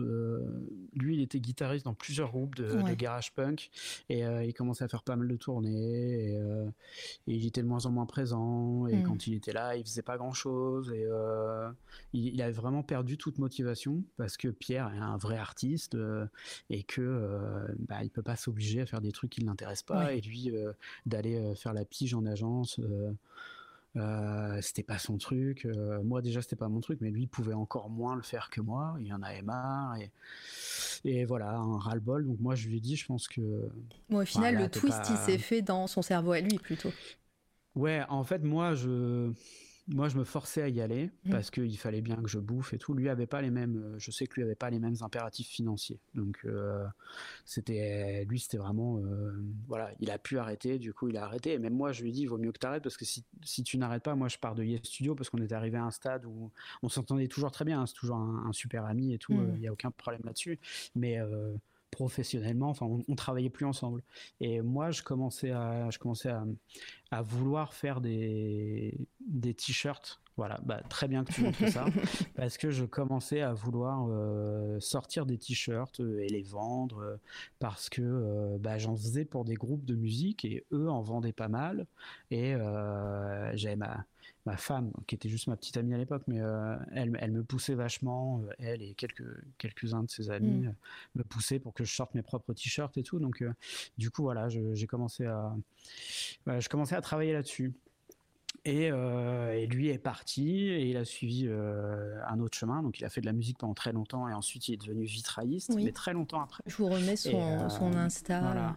C'est Pierre Tatin, donc Atelier absolument sublime ce qu'on voit à l'écran. Hein, Et donc il, a gagné cette année le, la médaille de meilleur ouvrier de France, mm. vitrailliste, maquettiste. Donc, donc voilà, c'est il fallait juste qu'il trouve sa voie et c'était clairement plus Yes Studio. Donc euh, je pense que pour lui ça a été un mal pour un bien et il a fini par se trouver. Donc je suis très très heureux pour lui et très fier de lui. Ouais, c'est absolument trop cool ce qu'il fait. Euh, mm. Tu, me l'as fait découvrir juste avant, donc euh, là j'ai digué un peu aussi. Oui, allez le suivre. Allez follow, ouais. Voilà, il est très fort.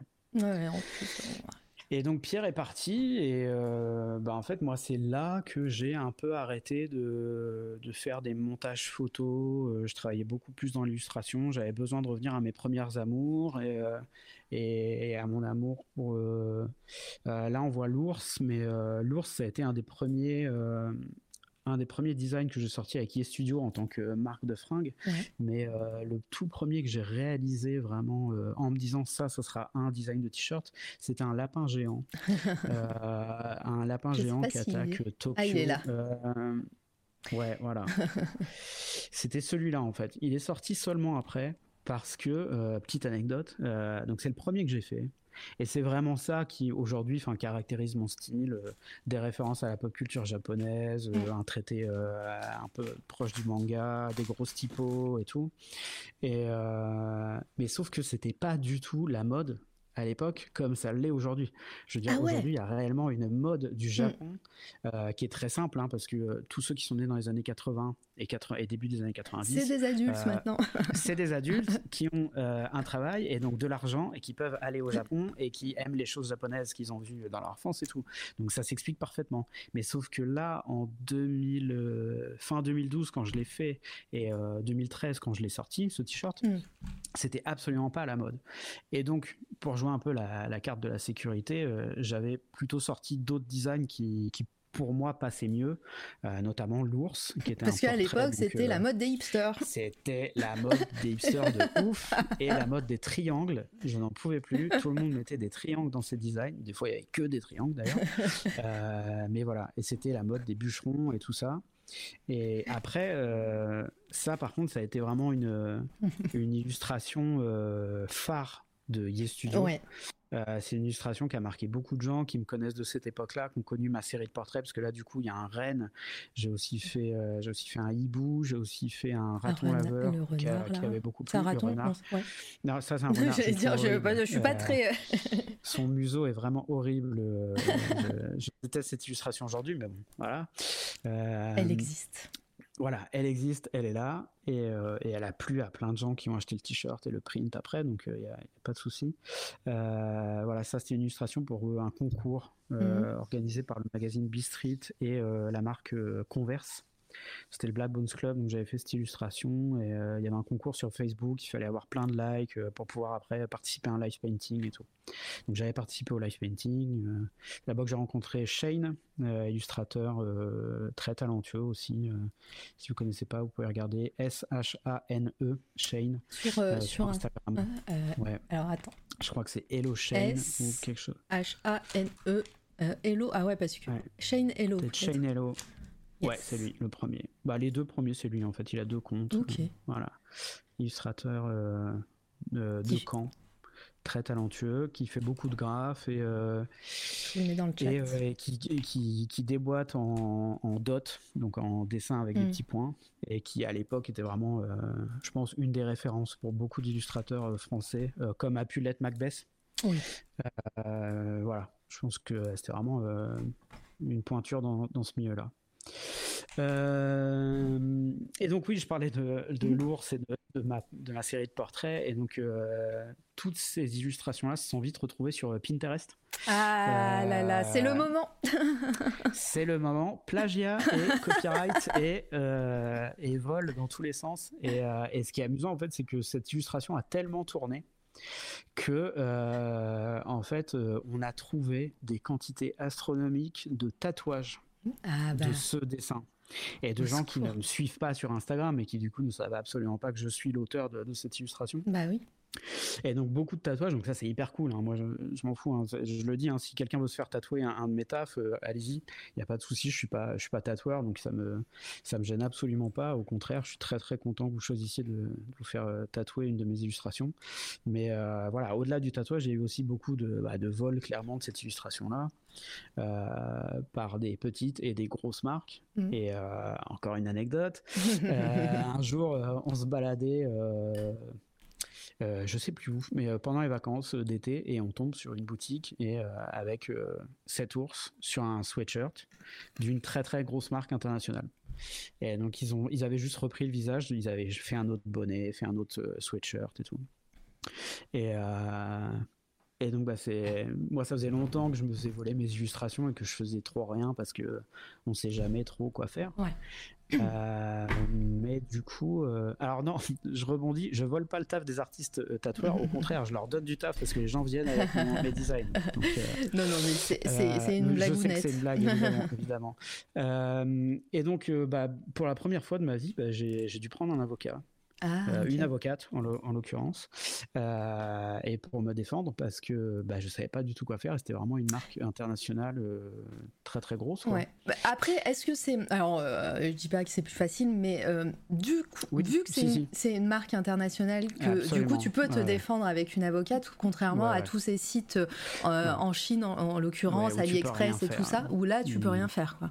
Ouais, ouais, non, mais très clairement. Mm. Moi, je sais que j'ai eu le problème, euh, j'ai eu un problème en Thaïlande. Enfin, j'ai eu plein de problèmes en Thaïlande, mais un, euh, vraiment, en fait, avec un mec, un mec qui était complètement malade, euh, qui, qui, reprenait plein de mes illustrations, qui les retouchait, quand on faisait des t-shirts, qui faisait sa propre marque, qui vendait ça sur un marché en Thaïlande.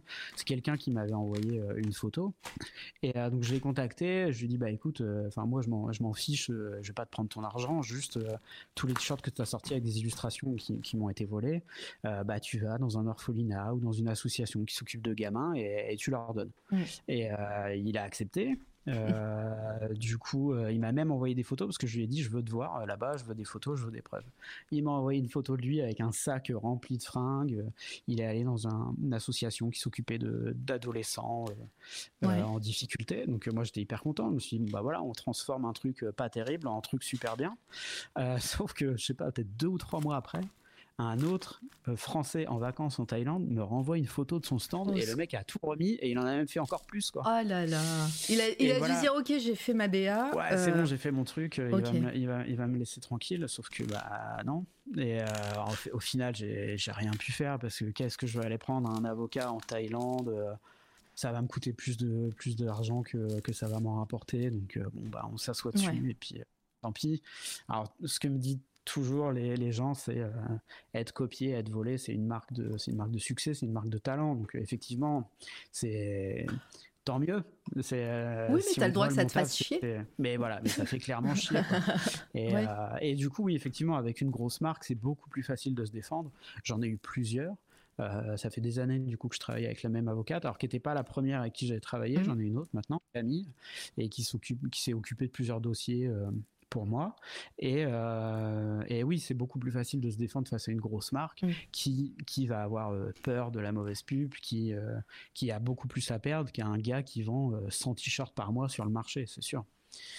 Et, et le, le, fait que bah, ces designs-là ont, plus, on enfin, sont partis sur Pinterest, ont été volés, etc., est-ce que euh, toi, dans ta façon de travailler, euh, maintenant, il y a des choses que tu fais plus ou des choses que tu essayes de. Enfin, je sais pas comment comment comment tu pallies à ça en fait?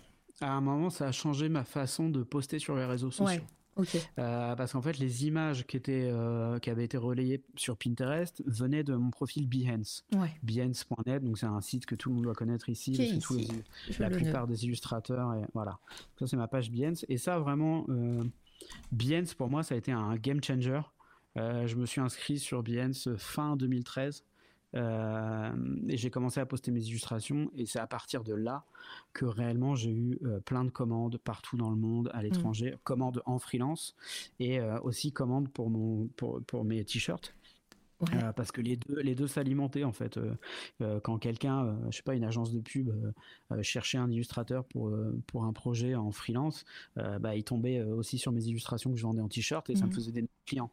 Et, et, par exemple, bah, je sais pas, des gens qui portent mes t-shirts en agence de pub, je sais que souvent, bah, ça a fini par m'apporter du travail parce que ah bah, leur directeur de créa va voir le t-shirt, va dire mais c'est quoi ce, ce joli t-shirt que tu portes là? Ah bah, C'est Studio, ah bah il faut aussi du taf de freelance et voilà.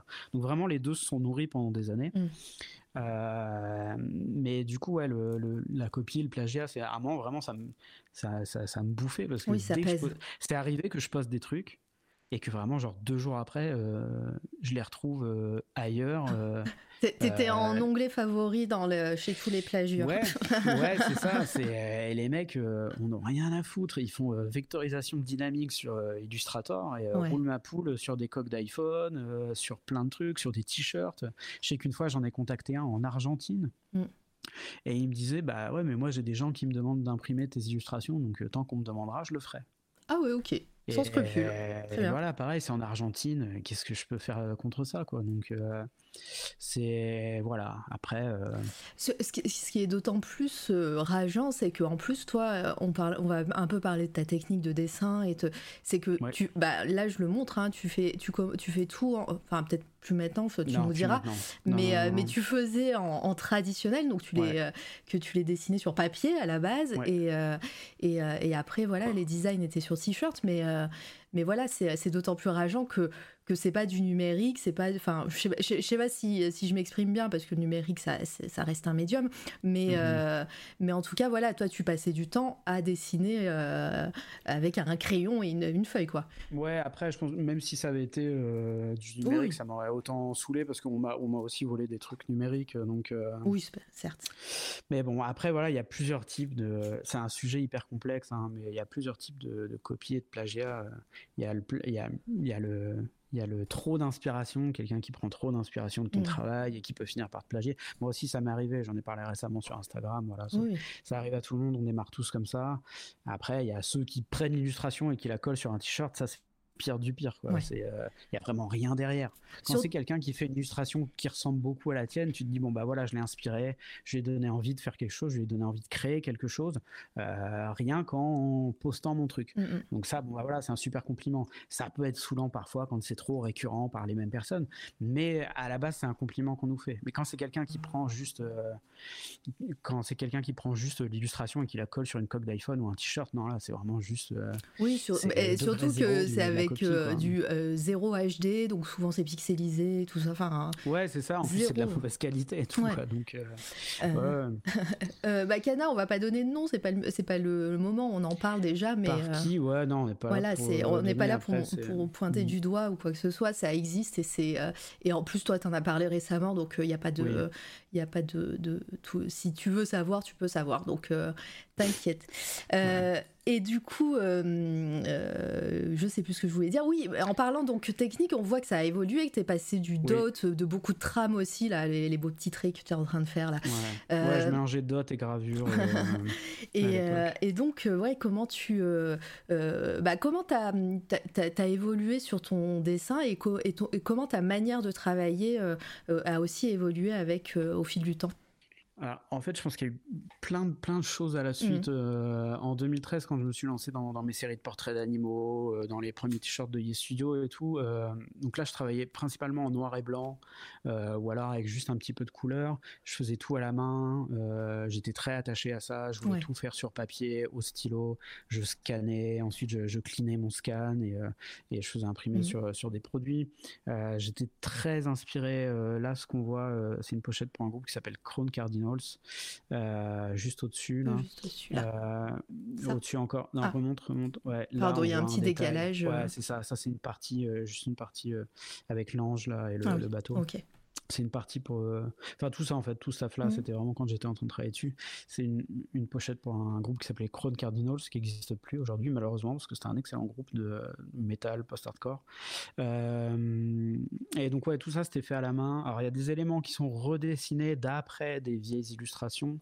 Mmh. euh, j'ai pas tout créé de A à Z parce que voilà, je m'inspirais beaucoup de, vieilles gravures, de, de aussi de l'époque victorienne, beaucoup. Euh, Pardon, mais euh, du coup, ça, permet euh, d'avoir euh, d'avoir tes œuvres sur papier. Ça peut aussi donner une porte d'entrée pour d'éventuelles expositions, des choses comme ça. Je sais pas si tu avais ça en tête aussi à l'époque. Non, pas du tout, parce qu'en plus j'avais une façon un peu anarchique de travailler mmh. et la plupart de mes illustrations n'étaient pas forcément finies directement sur le papier. Ah, parfois j'avais plusieurs feuilles. parfois je rectifiais des trucs sur l'ordinateur. Il y a certains originaux qui sont vraiment bruts et que j'ai utilisés tel quel, mais d'autres euh, où c'était vraiment euh, des assemblages d'illustrations mm. et euh, de fait sur plusieurs papiers. Donc il n'y avait pas de il avait pas de but vraiment d'exposer ou quoi. Par contre, je sais que récemment je suis un peu replongé, je me suis replongé dans tous ces originaux et je pense que bientôt sur mon site perso, je vais je vais en mettre en vente ah. parce que voilà, je me dis que ça peut intéresser des gens. Complètement. Complètement. Je pense que ça peut intéresser moi la première et puis ah. les, gens les gens dans le chat, j'imagine. Il y a quelqu'un qui te pose une question question, euh, la question, la question. Euh, quel est ton ressenti à l'égard des IA Ah, euh, moi je m'en fous un peu en fait. je trouve ça très moche la plupart du temps. Hmm. sur Instagram, l'algorithme me connaît bien, donc on me propose des, des, IA d'illustration Dragon Ball et Chevalier du Zodiac, parce que je n'ai pas évolué depuis mes, depuis mes 5 ans hmm. et c'est toujours mes, mes sujets d'intérêt. et très souvent, je trouve ça soit mal fait, soit enfin pas très intéressant et euh, je sais pas il y a des gens que ça affole un peu mais euh, alors je pense que ça peut en inquiéter certains mais euh, après enfin je veux dire l'IA fait rien de plus que que ce que peuvent faire plein de gens en volant des bouts d'illustration mmh. à droite à gauche en s'appropriant des trucs voilà, après, euh, l'IA n'invente rien. L'IA euh, est-ce que, euh, est-ce que, tu... mélanger des trucs. Donc, Certes. Est-ce que toi, toi, ça t'inquiète pas aussi dans le sens où tu es un peu ancré dans le métier et que les gens te connaissent pour, pour les plus petits illustrateuristes qui, sont, qui, qui commencent ou qui... Est-ce que hum, ça, ça, peut, ça peut mettre des bâtons dans les roues, à ton avis? Après, tu n'es pas obligé d'avoir un avis en vrai. Hein. Je, je sais pas. C'est marrant parce que j'ai eu une discussion là-dessus avec mm. une personne euh, au festival Animasia. On était à Animasia, euh, qui est une convention euh, autour de, de la culture asiatique à Bordeaux il y, a, il y, a, deux semaines et demie. Et il y avait un stand qui vendait des t-shirts et 90% des illustrations euh, des t-shirts étaient volées à droite à gauche. J'en ai reconnu certaines, j'ai prévenu certains des illustrateurs euh, parce que c'était vraiment juste bah, ce qu'on disait tout à l'heure. Ils ont pris l'illustration, ils l'ont collé sur le t-shirt. Et du coup, j'en parlais avec lui. Lui est euh, apparemment juste un revendeur de, cette marque et c'est pas lui qui qui s'occupe des designs. Oui, souvent ils achètent par des grossistes. Ouais, c'est ça. Et, et, du coup, lui il me disait de toute façon, les prochaines collections, elles vont être faites que par IA. Euh, dans quelques mois, les illustrateurs, ils ont plus de travail. Euh, les illustrateurs, ah oui, ils ont été, il a été cash, quoi. Voilà, c'est, je trouve ça complètement stupide. Enfin, c'est, euh, je sais pas. Des fois, il y a des avancées technologiques comme ça qui font peur à tout le monde. tu vois, quand le quand le, le magnétophone est arrivé, je sais qu'il y avait une, une image pendant un journal télé. Il y avait le présentateur qui prenait une radio et à côté un magnétophone et qui enregistrait ce qui se passait à la radio mmh. et il disait voilà maintenant euh, avec le magnétophone, magnétophone euh, Philips ou je sais pas quoi, euh, voler des, chansons, pirater une chanson est devenu vraiment extrêmement facile. on n'a pas arrêté de faire de la musique depuis. Il y a eu les MP3, les téléchargements illégaux. on mm. continue à faire de la musique. des gens continuent à vivre de leur musique.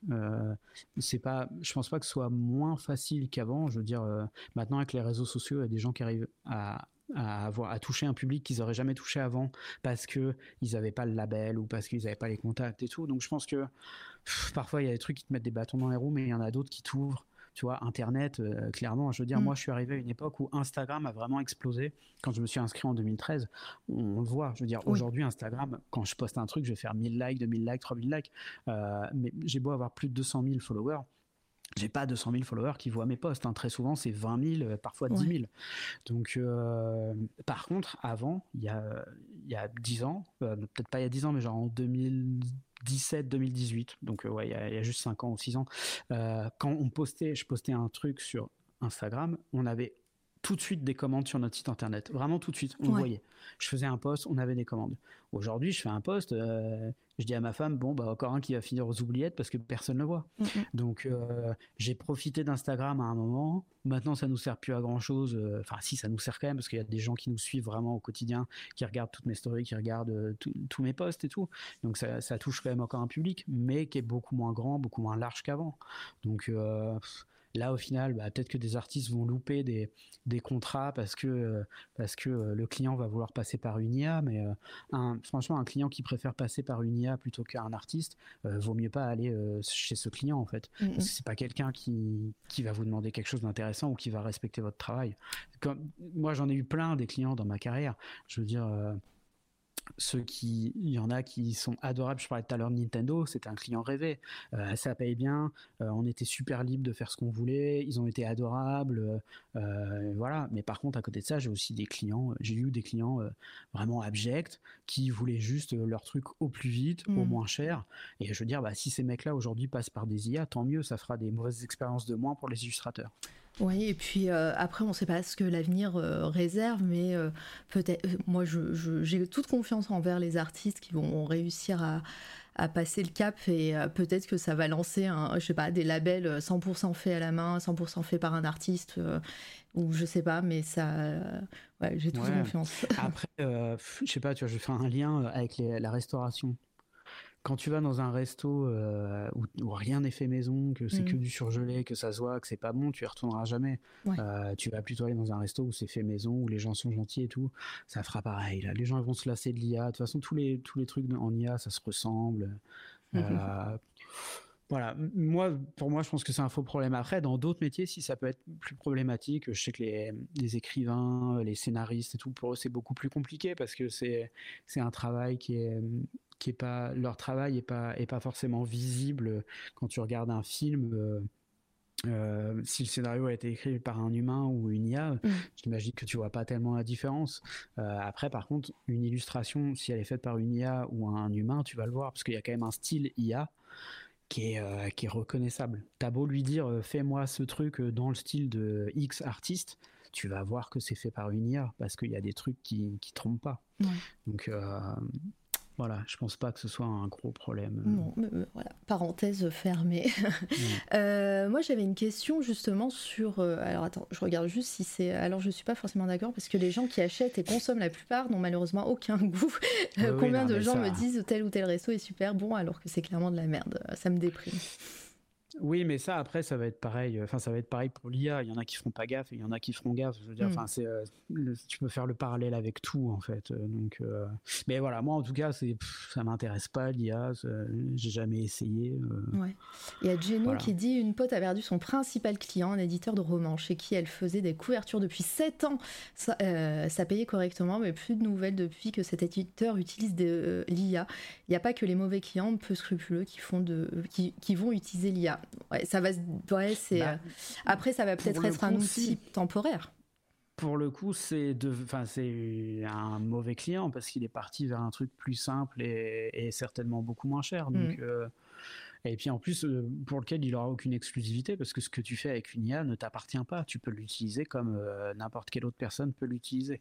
Mm. Donc euh, je crois justement que c'est un des problèmes fondamentaux avec l'IA, c'est que vu que ça vient de bases de données qui sont mâchées et recrachées par l'IA, en fait, tu n'as pas le droit d'exclusivité dessus. Donc ah. après, voilà, enfin. Ouais, bon, on, verra bien de toute façon tous les, tous, tous les artistes. Euh, bah, je suis pas spécialiste. Hein, donc, oui, euh, c'est ça. Après, c'est ton, ton, ressenti. Euh, on, on, on, posera la même question à d'autres artistes qui sont différents. Je, je, mm. je vous ramène vers l'interview aussi de Magali Villeneuve que j'avais fait l'année dernière, qui, a, qui avait un avis très tranché et, hyper, hyper cool aussi sur, sur ce sujet. Et elle a, elle a fait un monologue de 30 minutes et c'est hyper construit et, et, intéressant. Donc, au final, voilà, plein ben, le, but aussi, c'est d'en parler et de savoir euh, comment ça va évoluer aussi dans, dans l'avenir. Euh, merci pour vos follow, merci d'être là, toutes, toutes et tous. Oui, l'interview de Magali Villeneuve, trop bien. Ouais, bah, je fais popper ce morceau d'interview toutes les, tous les trois mois à peu près, à chaque fois qu'il y a une dinguerie de, de gens qui veulent des trucs. voilà, c'est devenu mon, mon, mon, modèle. on va passer à autre chose parce que je vois que le temps tourne et tu m'as dit que tu étais libre jusqu'à 17h et je t'ai dit mais non, ça va pas durer jusqu'à 17h et il est 16h, 16h15. Je t'avais dit que j'avais plein d'anecdotes euh, très longues à raconter. Euh. non, mais c'est moi aussi, euh, je gère le temps, n'y pas de souci. moi, je voulais, je voulais vous, vous j'allais dire, te poser une question aussi sur bah, comment, on, là, je, suis montée un petit peu sur ton Instagram et petit à petit, on voit la couleur arriver dans ton travail. Ah, vraiment petit à petit. Oui, petit à petit, regarde, c'est du bichromie et tout ça, mais, mais, mais ça arrive petit à petit jusqu'au mm. moment où, on va, où ça va exploser de couleurs sur ce que tu fais maintenant. comment comment comment tu as, eu cette relation avec la couleur et comment ça a arrivé justement dans ton travail et, et euh, grâce peut-être au numérique, je sais pas, est-ce que ou la peinture?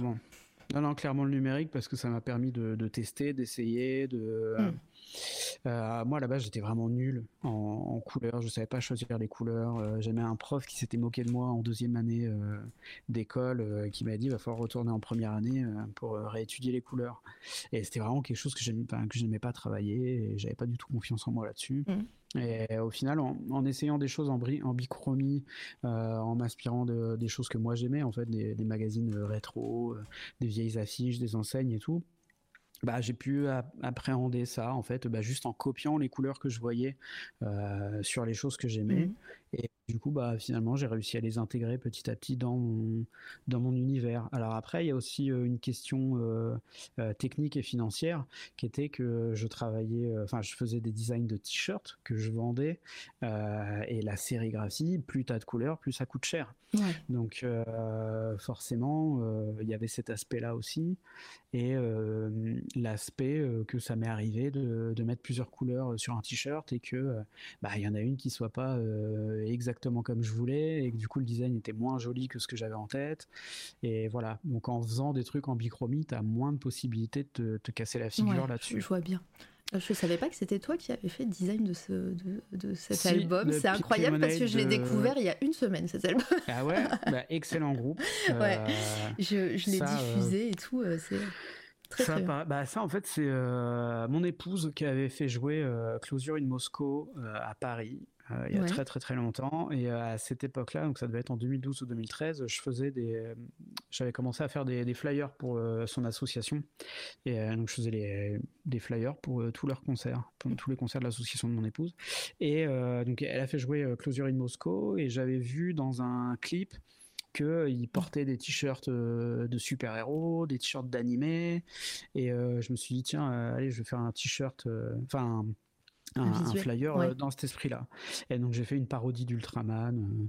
et eux ont adoré.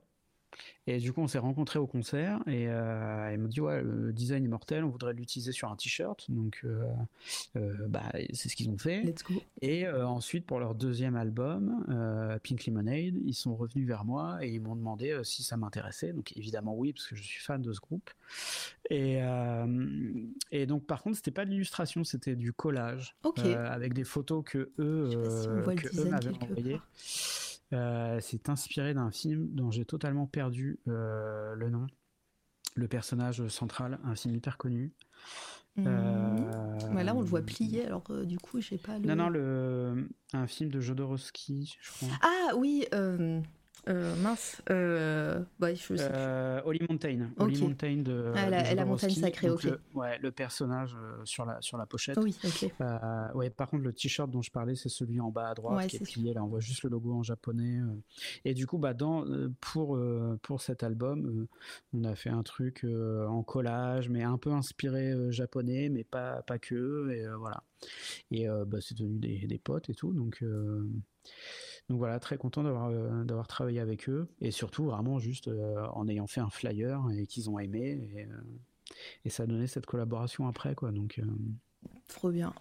Et c'est souvent comme ça. Hein. C'est moi toute ma carrière ça a été des rencontres, des petits trucs que je faisais qui ont été vus comme tout à l'heure Nintendo. Hein. C'était la directrice de com chez Nintendo qui voit l'affiche de Rock en scène dans le métro et qui nous appelle. Ça a toujours été que comme ça, que comme ça. Oui, bah de, toute façon, tu en as parlé un petit peu, le fait que bah, plus on te demande aussi, enfin, plus tu travailles, plus on voit ton travail, plus on t'en demande. C'est l'effet bout de mm. neige, comme, on dit, et puis, et puis ton style évolue. Pareil, là, on voit, plus on avance, plus on voit ton, tes illustrations avec un grain, avec un petit, un petit effet vintage et tout, qui va Petit, même si l'effet vintage sera toujours euh, là euh, maintenant, euh, ce, côté vraiment passé, disons, je sais pas comment l'expliquer, le, grain, bah, là, les petits points, voilà, rétro, petit à petit va disparaître. Comment tu comment comment t'en as eu marre? C'est des, des, des, phases que tu as eues C'est en fonction de, de, tes clients aussi?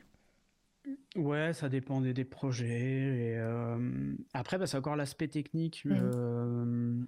dans les illustrations que je fais et qui sont imprimées en sérigraphie, euh, je trouve ça assez dur d'avoir ce, côté rétro, texturé, sans que ça fasse faux. Mmh. Euh, et du coup, bah, pour tout ce que tout ce qu'on vend en sérigraphie, euh, j'avais tendance à enlever les textures et à faire que des aplats vraiment bruts. Et peinture qui tâche ouais, c'est ça. C'est euh, mais du coup, voilà, je l'avais, je gardais le côté rétro dans la communication et tout, mais après dans les visuels qui étaient imprimés euh, en sur papier ou sur euh, ou sur t-shirt, j'avais pas trop ça, c'était un test à une époque, euh, très inspiré de Invisible Creature, euh, qui fait des illustrations, beaucoup d'illustrations comme ça. Euh, mais là, déjà, on retrouve les couleurs que j'utilise aujourd'hui. Oui, hein. cette palette-là que, que tu testes au fur et à mesure et qui commence à rester. ouais, ouais, et qui est de plus en plus présente depuis, quelques, depuis quelques temps. Et voilà, là, on voit un peu de tout. Il y a une pochette, le, la, la carte la carte là c'était pour une pochette euh, un album. Voilà. Et du coup là on voit de plus en plus de, t-shirts aussi et de en fait c'est vraiment à ce moment là que euh, j'ai commencé un peu à bifurquer à faire de moins en moins. Enfin je faisais quand même pas mal de, freelance mais j'essayais d'en faire moins. Euh, déjà à cette époque là je crois que j'avais complètement arrêté d'aller travailler en agence euh, les trucs qu'on voyait tout à l'heure euh, pour vraiment les agences marketing euh, ouais donc pour les tout ce que je faisais pour des agences de marketing les marques qu'on a pu voir tout à l'heure j'avais totalement arrêté par contre je travaillais pour des pour des agences qui m'appelaient moi pour mon style d'illustration ah ok. Euh, parce qu'à la base, j'allais euh, en agence comme euh, n'importe quel graphiste pouvait aller en agence et que ce soit mon style ou pas, ils s'en fichaient. Alors mm. que là, j'ai commencé à avoir des commandes de grosses agences internationales et tout vraiment pour mon style à moi. Bah, je continue à faire des festivals parce qu'il y avait Garo Rock là que tu viens de passer, mm. juste en dessous de cette image.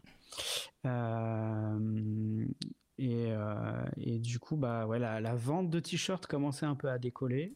Euh, du coup, mon épouse m'a rejoint dans Yes Studio pour s'occuper des envois des commandes. Euh, et ça a pris de plus en plus d'ampleur, plus en plus de place. Là, donc, on est en 2014 euh, ou début 2015, je pense. début 2015, 1er janvier 2015. Eh ben voilà. Alors ça, c'était une carte de remerciement qu'on mettait dans chaque colis. Chaque personne qui prenait un t-shirt chez Studio recevait cette petite carte imprimée avec euh, son prénom et merci écrit dans sa langue. On voit Danke euh, sur, le, sur le côté gauche, euh, merci, thank you. voilà. C'est quelque chose que j'ai fait pendant un moment, que clairement j'ai été obligé d'arrêter parce que ça prenait trop En fait, quand tu as, 10 commandes par semaine, ça va, mais quand tu as 10 commandes par jour, c'est bah, plus gérable. On l'a pas dit, mais oui, vous gérez les commandes à la maison. Nous-mêmes. Ouais, Et puis là, en plus, en 2014, on a habité dans un. 2014, euh, on a habité dans un 30 mètres carrés euh, à République. Ah ouais. Euh, ouais, ouais. Euh, et, on vivait réellement dans les cartons. Et ensuite, on a déménagé dans un 50 mètres carrés ou 55, je sais plus. Euh, mais on n'avait pas plus de place au final parce que plus on vendait de t-shirts, plus on en avait, en stock. donc, euh, voilà. Donc c'était vraiment. Après, quand on est parti en province en 2018, c'est là qu'on a commencé à avoir de la place. Mais toute notre vie à Paris, ça a été l'enfer avec la marque de fringues. vraiment, il y avait des cartons partout. Mm. Bon, moi, je m'en fichais un peu, mais ma femme, c'était un autre délire. Elle est très maniaque, donc euh, forcément, le bazar, euh, ça l'énerve. Euh, il y a Xavier qui dit quand tu travaillais en agence, travaillais-tu avec le matos de la boîte ou amenais-tu ton propre ordinateur? Oui, je travaillais avec le matos de la boîte. Alors quand j'allais en agence, mm. oui. Par contre, quand je travaillais pour des agences chez moi, évidemment, je ah, travaillais ah, avec dû mon propre quoi. matériel. Ouais, mais Mais à l'époque, là en 2014, je commençais à peine à travailler sur une tablette Wacom Intuos. Donc, tu sais, les tablettes noires, il n'y avait pas mmh. d'écran, c'était format A3. ça n'a pas été trop dur de s'y mettre? Si, si, si, ah, si, si, si, En plus, je dessinais tout à la main sur papier. Et du coup, quand j'étais euh, sur la tablette, il fallait que je regarde l'écran, que je regarde pas ma main. Donc, c'était vraiment relou. Mais euh, à l'époque, je dessinais pas réellement directement sur la tablette. C'était juste pour faire tout mon travail de retouche, de colorisation euh, sur Photoshop que je l'utilisais.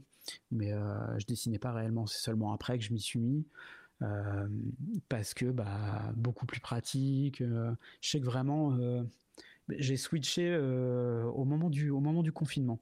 Ok. Euh, c'est le point confinement, les amis. Il y a toujours ce point-là maintenant. Euh, c'est acté. le confinement, on l'a très bien vécu parce qu'on était déjà en province et qu'on mm. avait déjà les bureaux. en fait, a Studio, on a notre maison et juste à côté, la maison d'à côté, c'est nos bureaux. Donc euh, vraiment pour aller travailler, on a juste les deux jardins à traverser. Et donc on avait déjà cette situation au moment du confinement, donc on était bien, on avait de la place, euh, il n'y avait pas de souci. Euh, je sais que pour d'autres qui étaient en appartement, c'était beaucoup plus compliqué, mais nous on l'a très bien vécu. Et c'est vrai que c'est une, période où j'ai beaucoup expérimenté avec la tablette et où je me suis rendu compte que bah, parfois je perdais beaucoup trop de temps à faire des trucs sur papier, à mettre du blanco, à revenir par-dessus, ensuite à scanner, à retoucher sur l'ordinateur. Et je me suis dit, mais tu gagnes dix fois plus de temps à le faire directement sur la tablette. Alors, je sais qu'il y avait un grain que j'aimais dans le fait de, scanner mon dessin mmh. et de le retravailler et tout, euh, qu'au final j'ai réussi à retrouver sur la tablette euh, avec deux trois effets sur Photoshop. C'était euh, voilà, du coup c'est vraiment ouais en 2019, 2000, c'était quand en 2020 le confinement? Le confinement, 2020, ouais. Ouais, c'est vraiment à partir de là que j'ai beaucoup plus travaillé sur la tablette directement. Et euh, je pense 2021 que j'ai dû acheter une tablette euh, écran vraiment et où maintenant je, je travaille tous les jours là-dessus. Alors après je peins aussi, mais c'est ce que j'allais dire. La base de mes illustrations peintes vient du numérique. Je fais d'abord le dessin sur Photoshop, je l'imprime et je le reporte sur mon panneau de bois ou mon papier pour en faire mon tableau. Mm-hmm. Je ne me lance pas directement sur le, sur le support euh, que je vais peindre. C'est toujours, il y a toujours un travail numérique. On va, parler un petit peu de tes peintures, et, euh, mais avant ça, je, euh, je vois aussi euh, là, avant, avant 2020 et tout, là on est encore en 2016, je dirais 2015, on voit quand même il y a un mélange des cultures, même si le Japon est pas loin, il y a quand même, il est pas loin, on sent un peu que tu es plus du côté de l'Atlantique, là, du côté américain, du tatouage oui, parce que le tatouage, ouais, exactement, ouais, grosse, grosse inspiration de tatouage et aussi gravure et en fait plein de choses. Vraiment, c'est. Oui, même les typos, ouais, c'est très, très gravure vintage et ah, tout. J'ai énormément fait de typos à un moment, mm. vraiment, je, je, faisais quasiment que ça. J'ai travaillé pour le magazine Tétu et tous les mois, je devais faire plein de typos pour des titres. Ouais. Euh, et du coup, vraiment, je, bah, j'étais aussi connu pour les typos. Quoi. Il y en a qui m'appelaient pour l'illustration, mais beaucoup pour la typo. Et euh, j'étais fan de John Contino, qui est un un typographe, euh, typographe illustrateur, euh, designer euh, américain. il y avait BMD Design aussi qui était hyper hyper connu et hyper talentueux dans ce domaine. et oui, je faisais beaucoup de typos, j'étais très inspiré. Bah, je suis allé à New York en 2010 pour la première fois et c'est vrai que j'ai. Du coup, ça, t'as gardé des choses. choses ouais, ouais, beaucoup de choses visuellement qui m'ont qui m'ont inspiré là-bas, euh, que j'ai intégré dans mon style. J'y suis retourné en 2013. Euh, sauf qu'en 2012, premier voyage au Japon, donc forcément le Japon. Euh, ouais, bah, c'est voilà, c'est le combat des deux. Enfin, je veux dire, euh, moi, je suis. c'est c'est le combat des deux, mais en même temps, tu arrives, bah, ne serait-ce que dans ce, tu vois, dans ce design-là, qui est euh, où tu, tu, gardes la typo euh, japonaise, tu gardes des, des, des, du, design graphique très japonais, mais en mm. même temps, voilà, ce, ce mélange des cultures, je, on le retrouve et ça se mélange bien au final. Euh, on voit bien que, bah, que ça, ça cloche pas sur les deux. Euh, et, euh, et, on sent que bah, les deux cultures t'ont animé à un moment donné. quoi. Ça déglingue, comme dit Esteban. Merci. Oui, BMD, c'est un crack, oui, on est d'accord. Il est vraiment extrêmement talentueux, c'est une référence. lui aussi, il a inspiré des, des, des centaines, des milliers de, de typographes et d'illustrateurs. Ça oui, c'est sûr. Mm. Euh, et, donc oui, en fait, euh, tout à l'heure, je sais qu'on a parlé de Batman. Euh, moi, je sais que voilà, déjà gamin, en fait, j'aimais autant Batman que Dragon Ball presque. Mm. Donc forcément, c'est deux univers qui, qui aujourd'hui se marient encore dans mon style et dans mes influences. Quoi. C'est, j'ai toujours été le, pied entre les deux, mais j'aime aussi beaucoup de choses françaises toute la toute la culture graphique tu vois à, Paris il y a des y a des devantures vraiment ah magnifiques je me suis aussi beaucoup inspiré de ça à une époque.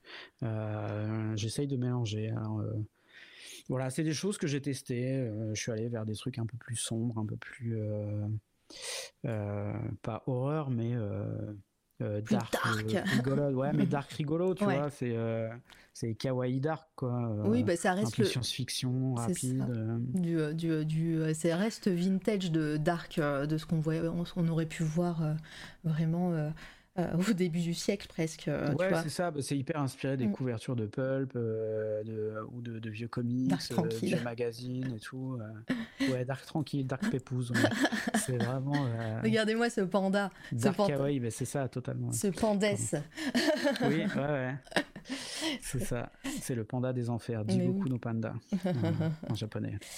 Et euh, oh, désolé, hein, j'avance un peu plus vite là sur, euh, sur, sur, ce qui, sur ce qui se passe euh, au fur et à mesure. Mais, mais ouais, sur, bah, sur, sur, ton, sur, le, sur, ta façon de travailler de, de maintenant, sur bah, toutes ces couleurs qu'on voit, on, là, il va vraiment avoir un twist. Hein, sur, à un moment donné, je, je vais remonter jusqu'à qu'on le voit, ce twist. Mais, mais, mais ouais, ces couleurs-là, tout, ce qui, tout ce qui fait de Ye Studio maintenant, bah, comment tu l'as pensé, ne serait-ce que dans la com, que ne serait-ce que dans ton, de ta manière de travailler? Et puis, euh, on a parlé des peintures, parce que euh, les peintures que tu faisais, c'était euh, c'était pour des expos ou parce que c'est sur, sur, sur, du bois? et, et est-ce que c'est quelque chose que tu veux développer aussi pour la suite? Alors, euh, pour le tout début de la question, comment j'ai pensé euh, la com euh, En fait, je pense pas trop la com, justement. c'est parce que changer de, même si on reconnaît ton, ton dessin, ça reste vraiment un changement presque drastique sur ce que tu faisais au début et à ce que tu faisais maintenant. Est-ce que tu n'as pas eu peur justement que bah, de perdre des gens ou de non, pas... non, clairement. Oui, non, en fait, on sait que tout changement euh, fait que des personnes vont, euh, vont descendre du, train, mais il y mm. en a aussi d'autres qui vont monter. Et euh, surtout, j'ai jamais, jamais, jamais rien fait pour plaire ou pour euh, me conformer à une image ou une, euh, étiquette euh, qu'on m'a mise ou quoi. Vraiment, tu vois, tout à l'heure, à un moment, je parlais d'un projet à 30 000, euros que j'avais lâché parce que parce qu'on me demandait de faire des choses qui me plaisent pas. Moi, c'est vraiment un, un leitmotiv dans ma vie, c'est Là, tu vois, je dessine des petits bonhommes comme euh, je dessinais quand j'étais gosse et euh, il y a que ça que j'aime faire, il y a que ça que j'ai envie de faire. Et si ça marche et que ça plaît aux gens, tant mieux. Si ça marche pas, tant pis, tu vois, ça m'embêtera parce qu'il faut bien qu'on mange, on a un enfant à, nourrir, à habiller et tout. Mais euh, je me force à rien et je ne m'empêche, je ne m'interdis rien en fait. Quand j'ai voulu euh, plus faire parler mon influence japonaise dans mes travaux. Je suis allé à fond dedans parce que c'est ce qui me, c'est ce qui me faisait vibrer à ce moment-là, c'est ce que j'avais envie de faire. Et, euh, et voilà, je sais que il y a eu un petit twist. J'ai commencé à refaire plus de personnages mignons euh, quand mon épouse est tombée enceinte et qu'on a eu notre enfant et tout, parce que et là en ce moment c'est ça. Hein, récemment j'ai fait des personnages hyper kawaii parce que bah, évidemment que je kiffe quand mon enfant kiffe ce que je fais. c'est normal. C'est tu vois, je suis je suis parent. Enfin voilà, j'aime mon enfant et j'aime qu'il aime ce que je fais. Vraiment, il connaît tous les personnages de Yes Studio, euh, il a tous nos stickers. Euh, et il me dit Oh papa, il est beau le bleu que tu as mis euh, dans ce tableau et tout. Enfin, tu vois, il suit à fond mon travail, quoi. Donc c'est voilà je pense qu'il y a eu vraiment ouais The Inner Phaser c'est ça enfin il y a vraiment un truc qui est sorti ça je m'en étais pas rendu compte c'est un, de mes meilleurs potes qui, qui m'en a parlé qui m'a dit ouais quand je lui ai annoncé que, j'allais avoir un enfant, il m'a dit j'en étais sûr, ça se voit dans ton style. Parce que je commençais déjà à faire des trucs plus ronds et tout. Ouais. Donc euh, vraiment moi tous les tous les changements que je peux avoir dans mon style ça se fait naturellement c'est les choses que j'ai envie de faire à ce moment-là et je me pose aucune question de est-ce que c'est à la mode est-ce que c'est pas à la mode? Euh, cette question je me l'étais posée au tout début quand j'avais fait le lapin géant qui attaque Tokyo mhm. je l'avais pas sorti dans la première collection de Studio parce que je m'étais dit c'est peut-être un peu too much tout de suite on va déjà sortir les visuels qui je pense, peuvent plaire parce que plus gravure, plus tatou, plus euh, hipster. Voilà, on était quand même en 2013. Mais tout de suite après, dans la deuxième collection, j'ai mis mon lapin géant parce que c'est ce que je kiffais. Et, euh, et euh, par chance, il y a eu un, engouement autour de la pop culture japonaise. Il y a plein de marques qui, sont, qui ont commencé à faire des trucs japonais et tout. Parce que, bah, comme on disait tout à l'heure, tous les mecs qui ont été élevés avec Dragon Ball, et bah, maintenant ils ont 30 ans, 40 ans et ils font des choses qui sont vues, qui sont remarquées. Et du coup, ça fait un mouvement. Quoi. Il y a mm. vraiment une mode du style japonais. Euh, et, tous les gamins que je vois sur Instagram qui commencent, euh, ils font tous ce style-là, quoi. Donc, euh, mais non, non, ouais, je me suis jamais posé de questions sur la com, sur comment on allait. moi, je m'en fous un peu de, ça, malheureusement, en fait. justement, j'ai jamais été un très bon communicant. ouais, après si, parce que tu vois là, je parle, mais j'ai jamais fait trop de pub, trop de marketing, trop de. ouais, je fais un peu comme ça vient. J'ai jamais eu de plan. Yes Studio, les premiers t-shirts, euh, tu vois, je disais, je les ai sortis parce que, euh, parce que je faisais des t-shirts pour des groupes de musique et que eux en vendaient euh, un petit peu et que je me suis dit, bah, ça peut être cool de faire ça à côté pour garder vraiment une, liberté de création, faire exactement ce que je veux et pas comme les tafs que j'avais en agence. Mm. Et bah, ça a plu, ça a marché, du coup, on en a fait de plus en plus et ça m'a permis de prendre ma liberté vis-à-vis des, travaux d'agence et ensuite du travaux, des travaux de freelance tout court. là, ça fait des années que je prends plus aucun client parce que parce que ça me saoule et que je préfère faire mes petits dessins dans mon côté. Mmh. Bah, du coup, ça, euh, ça, ça, répond un peu à la question aussi euh, de Antlano. Euh, si tu ne fais plus de boulot pour des clients aujourd'hui, est-ce que est-ce que c'est uniquement est-ce uniquement la vente des prints t-shirts Alors il n'y a plus de t-shirts, je crois maintenant, qui te permet de vivre aujourd'hui? Oui, oui, oui, clairement, on vit, mon épouse et moi, on vit tous les deux de ça depuis quelques années maintenant. Euh, après, oui, justement, les t-shirts, il y en a plus maintenant parce que l'année dernière, on a pris la décision, euh, encore une fois, parce qu'on fait toujours euh, tout vraiment par passion et avec notre cœur. l'année dernière, on a pris la décision d'arrêter la vente de t-shirts parce que même si on était sur un t-shirt en coton bio, le coton, ça, la culture du coton consomme énormément d'eau, même pour du bio. Mmh. Et il faut pas se leurrer, on fait pas pousser du coton en France. Euh, il y en a un peu en Grèce, mais euh, pas en quantité suffisante et surtout à des prix euh, qui nous nous permettent pas de vendre des t-shirts à 35 euros ensuite. on voulait pas aller dans un produit de luxe, faire des t-shirts à 70 euros avec du coton fait en Europe et tout. donc voilà, on s'est dit bon, c'est c'est pas la bonne période. Moi, je me sentais plus à l'aise dans la vente de t-shirts je veux dire avec le changement climatique, les sécheresses, mm. euh, le manque d'eau, clairement, enfin maintenant on le sait, euh, la, planète n'est pas en bonne santé, donc euh, voilà, on go le t-shirt en plastique recyclé, ouais, c'est pas mm. forcément mieux parce que le plastique recyclé, euh, ça peut être bien sur le papier, mais au final, ça rejette beaucoup de particules quand tu le mm. laves. Et euh, c'est pas, en fait, recycler le plastique, c'est pas une bonne solution. La solution, c'est d'arrêter de, faire du plastique. Arrêter le plastique. C'est ça surtout, en fait. Le recycler, ça, ça peut être une solution pour certains trucs. Des objets de tous les jours, il y a des gourdes en en plastique recyclé et tout, mais bon, pareil, dès que tu vas la laver, ça va rejeter des particules mm. de plastique. Donc voilà, plutôt que de se dire, euh, on nous a dit, ouais, vous pouvez pas faire sur des t-shirts, euh, des t-shirts de seconde main et tout, c'est un enfer. J'en ai parlé avec l'imprimeur. Euh, si tu imprimes, si tu sérigraphies des t-shirts de seconde main, quand tu vas le, chauffer, le t-shirt, pour faire cuire l'encre, tu as toutes les odeurs des, de lessive qui ah va ressortir. Et pour les, sérigraphes, c'est vraiment l'enfer. Mm. Donc, du coup, euh, il n'y a pas de solution magique, quoi. Non, voilà. on s'est dit. Puis il y avait d'autres d'autres soucis aussi euh, qui ont fait qu'on voulait euh, se libérer de ce poids des t-shirts. alors du coup, forcément, quand tu enlèves nous, on vendait principalement du t-shirt. Hein, je pense 70% t-shirt et 30% print.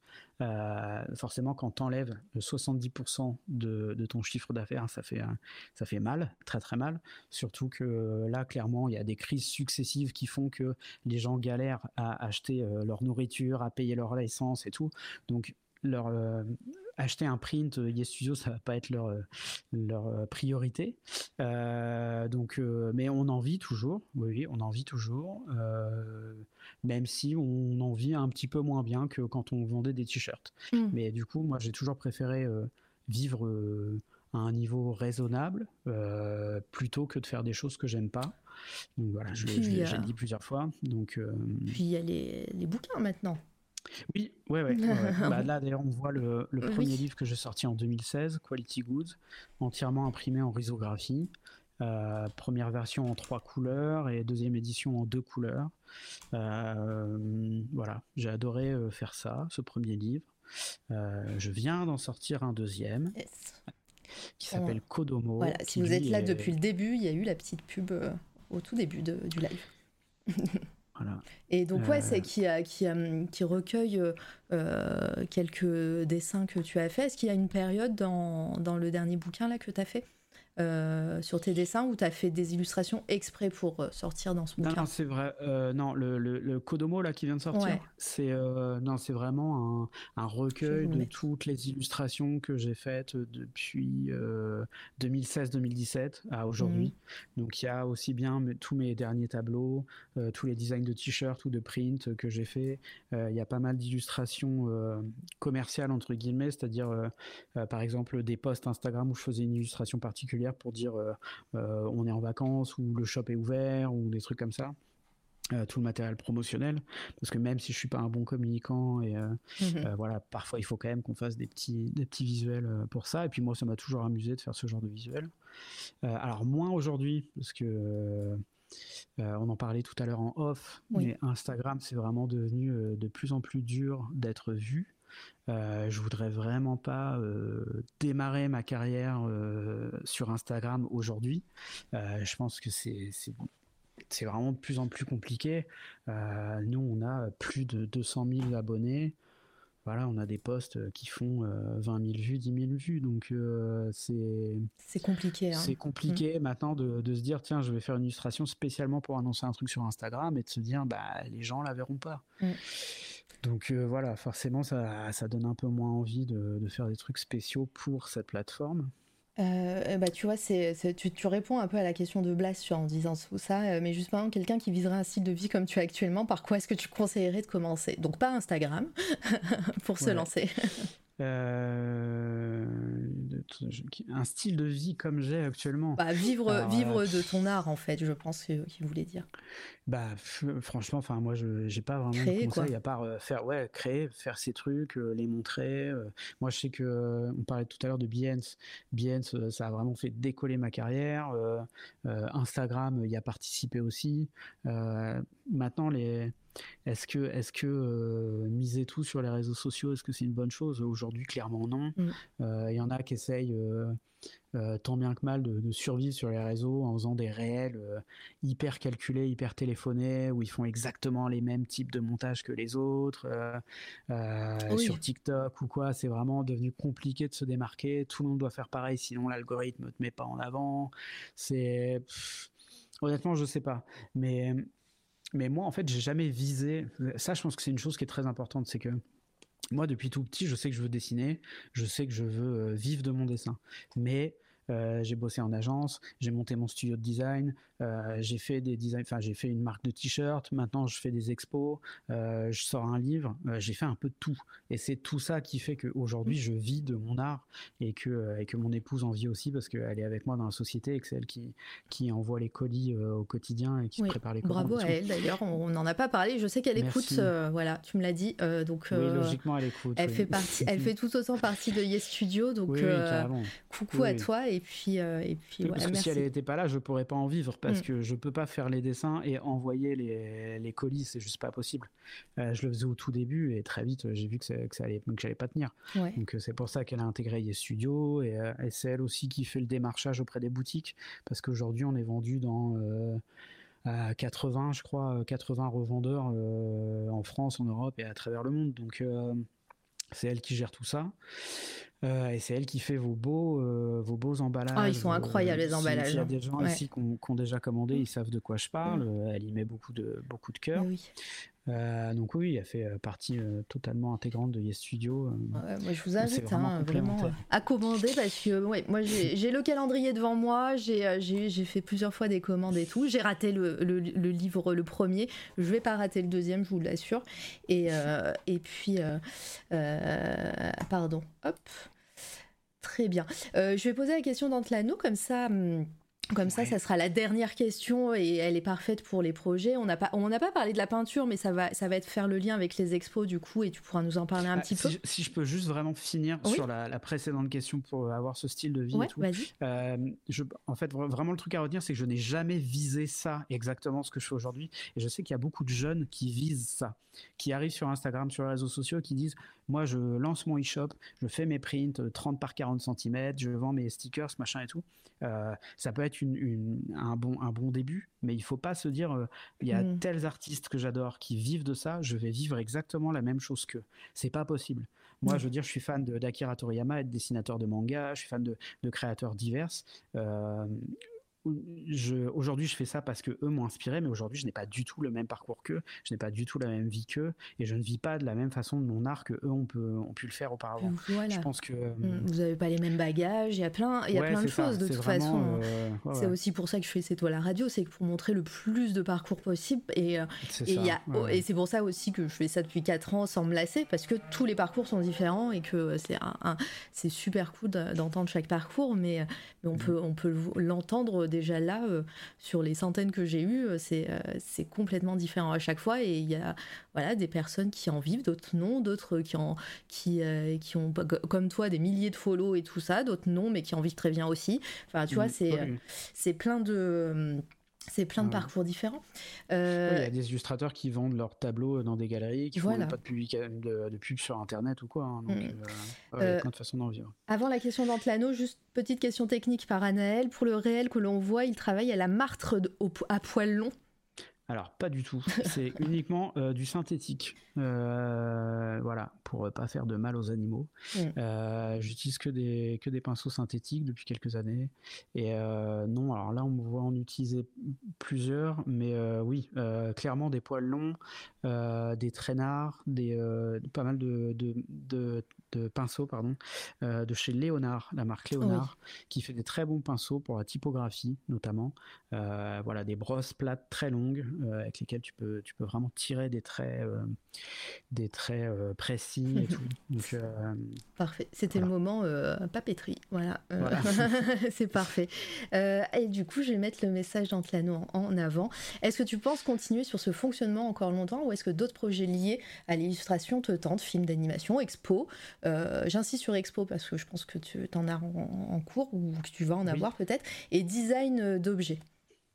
Alors, euh, les expos, oui, euh, j'ai exposé cette année à Melbourne, en Australie, et ensuite à Portland, aux États-Unis. Euh, j'expose actuellement dans une expo collective à Brest, au Comoedia. si vous allez sur mon Instagram, il y a un lien pour le l'Instagram du Comoedia. Mmh. Tout en haut, quand tu vas dans la bio, il y a euh, Next Exhibition, vraiment dans la bio. Ah oui, Next Exhibition. Non, pas ça. ouais, c'est bon, je l'ai. Euh, vraiment. Il y a un petit décalage, c'est pour ça. Ah oui, pardon, d'accord. Ok.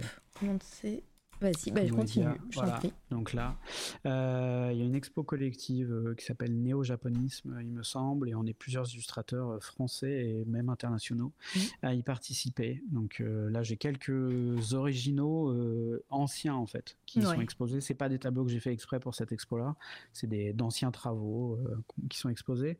Et hum, là, à partir du 14 novembre, j'expose chez Espace Japon à Paris. Euh, d'ailleurs, le 14 novembre, c'est un mardi, on fait un vernissage et une séance de dédicace. Euh, mais il y aura quelques originaux qui, viennent d'autres d'anciennes expositions et euh, principalement des prints, notre nouveau calendrier qu'on va bientôt sortir. Il y aura mon livre évidemment. Et euh, voilà, j'y serai le j'y serai le premier soir, donc le mardi 14 novembre, euh, pour faire une séance de dédicace. Alors quand je dis séance de dédicace, euh, si vous venez et que vous avez jamais rien acheté chez nous, il n'y a pas de souci, je vous dédicace une carte postale, une serviette de table, tout ce que vous voulez. Hein. Il n'y a aucune obligation d'achat. Votre bras, tout ça. Ouais, voilà, pas de souci. Vraiment, venez juste pour discuter, pour faire un coucou, c'est très bien. Euh, voilà. Et euh, ben, j'ai pas d'autres expos C'est déjà pas mal, hein euh, Ouais, c'est déjà bien. Ouais, peut-être 2024 rendez-vous peut-être. Oui, je pense, peut-être. Après, c'est vrai que là, cette année, j'ai beaucoup peint. ouais. Là, je repars, j'ai plus des envies de livres. Oui, parce que parce qu'on l'a pas dit, mais Kodomo est sorti via ton ton, ton espace maison d'édition, label. Bah, ma maison d'édition, voilà, c'est Shiba. Voilà, je vais vous mettre le lien aussi. Donc Masked Shiba, c'est la maison d'édition que euh, on a montée pour sortir ce, cet artbook euh, et qui dans le futur nous servira, j'espère, à euh, éditer d'autres artistes que j'aime, aussi éventuellement vendre des livres d'import d'import japonais parce que moi j'ai beaucoup beaucoup de, ah j'adore les artbooks, j'adore les livres en de plus, référence et tout.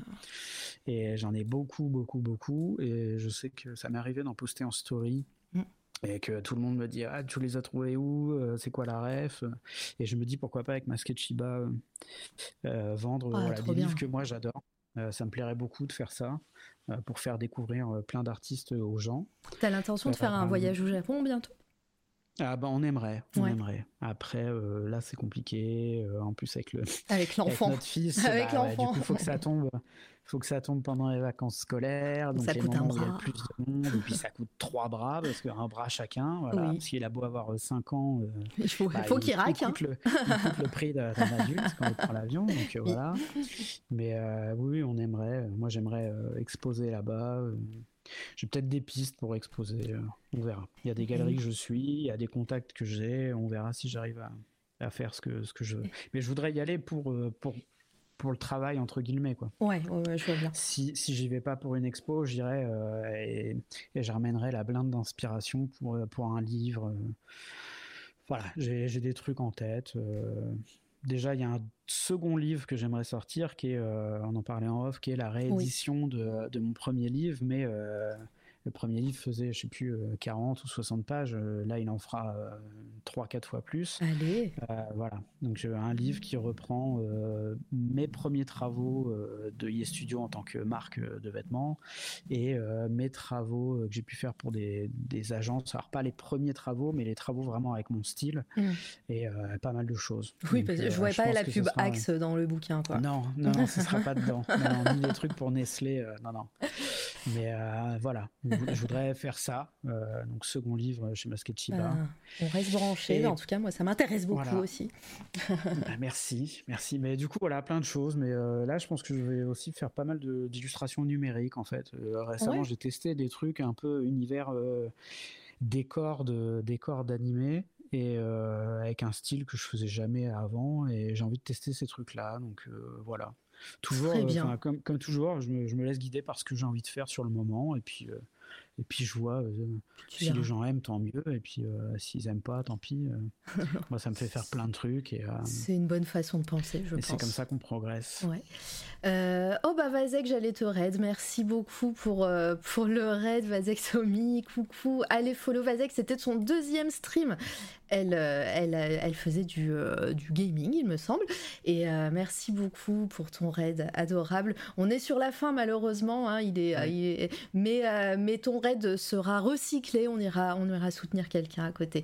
Euh, coucou, à, bonjour Aquila, bonjour Vazek. Donc je vous invite à, follow Vazek, même Aquila, toutes les personnes qui en fait qui ont popé dans le chat, hein, allez, allez follow tout le monde et, euh, vous allez voir euh, plein de créatrices super super cool.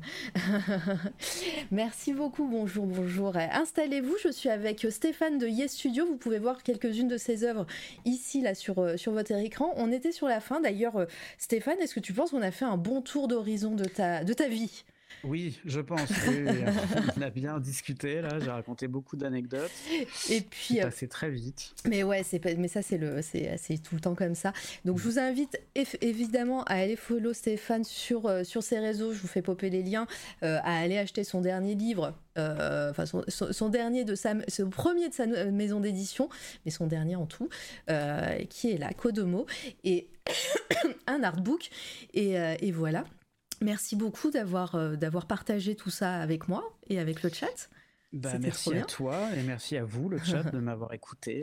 Il, reste un tout petit peu de temps. Tu me dis si on, arrête tout de suite. Euh, ceux qui connaissent C'est toi la radio, en général, on finit avec les coups de cœur du moment. Est-ce que tu as quelque chose euh, à, à, dire au, chat et à recommander? Voilà, je cherchais le mot, pardon. Une euh, recommandation artistique, un artiste.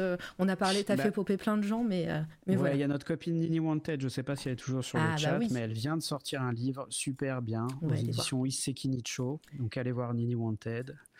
Euh, sinon, non, en ce moment, je n'ai pas beaucoup de temps de, lire ou quoi. J'ai pas énormément de, recommandations. Euh, euh, si ce week-end j'ai regardé le dernier, enfin le film Mario avec mon ah fils, je l'ai trouvé génial, vraiment. ça m'a rendu hyper nostalgique de, de, plein de choses et tout. Donc voilà. Euh, et, on a regardé plusieurs fois récemment le film Robin des Bois de Disney ah euh, de 73 que je trouve phénoménal qui était un de mes euh, dessins animés favoris quand j'étais enfant. Et ça faisait des années que je ne l'avais pas regardé. Et là, je me mmh. rappelle des dialogues et des chansons par cœur. c'est vraiment, je pense, un des meilleurs Disney. Donc, je le conseille. Si vous ne l'avez jamais vu, regardez-le. il est magnifique, vraiment. Bah ouais, il est trop bien. Moi, c'est vrai que je l'ai vu très tardivement. C'était pas un de mes Disney de référence, mais euh, mais euh, oui, effectivement, il est trop trop bien. Et puis euh, et puis même voilà, les, pareil, les designs des personnages, l'animation, oufissime quoi. Voilà. Euh, ben merci beaucoup. Meilleur Disney, on dit dans le. C'est le meilleur Disney. merci. Merci beaucoup le chat. Vous avez été nombreux et nombreuses. Merci pour les raids. Merci Vazek. Merci Alba. Euh, c'était incroyable. Merci encore Stéphane pour, euh, pour, pour ta venue. Je vais vous envoyer euh, chez mon invité de la, semaine prochaine, dans deux jours, de jeudi, jeudi 19h, ça sera Tispoon qui sera là. On va parler de son Ulule et, euh, de, sa BD et de son parcours, évidemment. Je vous invite à aller la follow, à, lui envoyer plein d'amour sur son chat. On arrive en force, donc euh, voilà. Et, puis, bah, je vous donne rendez-vous le jeudi 26 à 19h. Il est censé avoir un live sur Buffy contre les vampires chez Doctrice. Il va être reporté à, à début novembre, donc euh, je vous tiendrai au courant sur les réseaux. N'hésitez pas à follow C'est toi la radio partout. Et, euh, et puis voilà, merci encore le chat, merci Stéphane et à très vite. C'est toi la radio.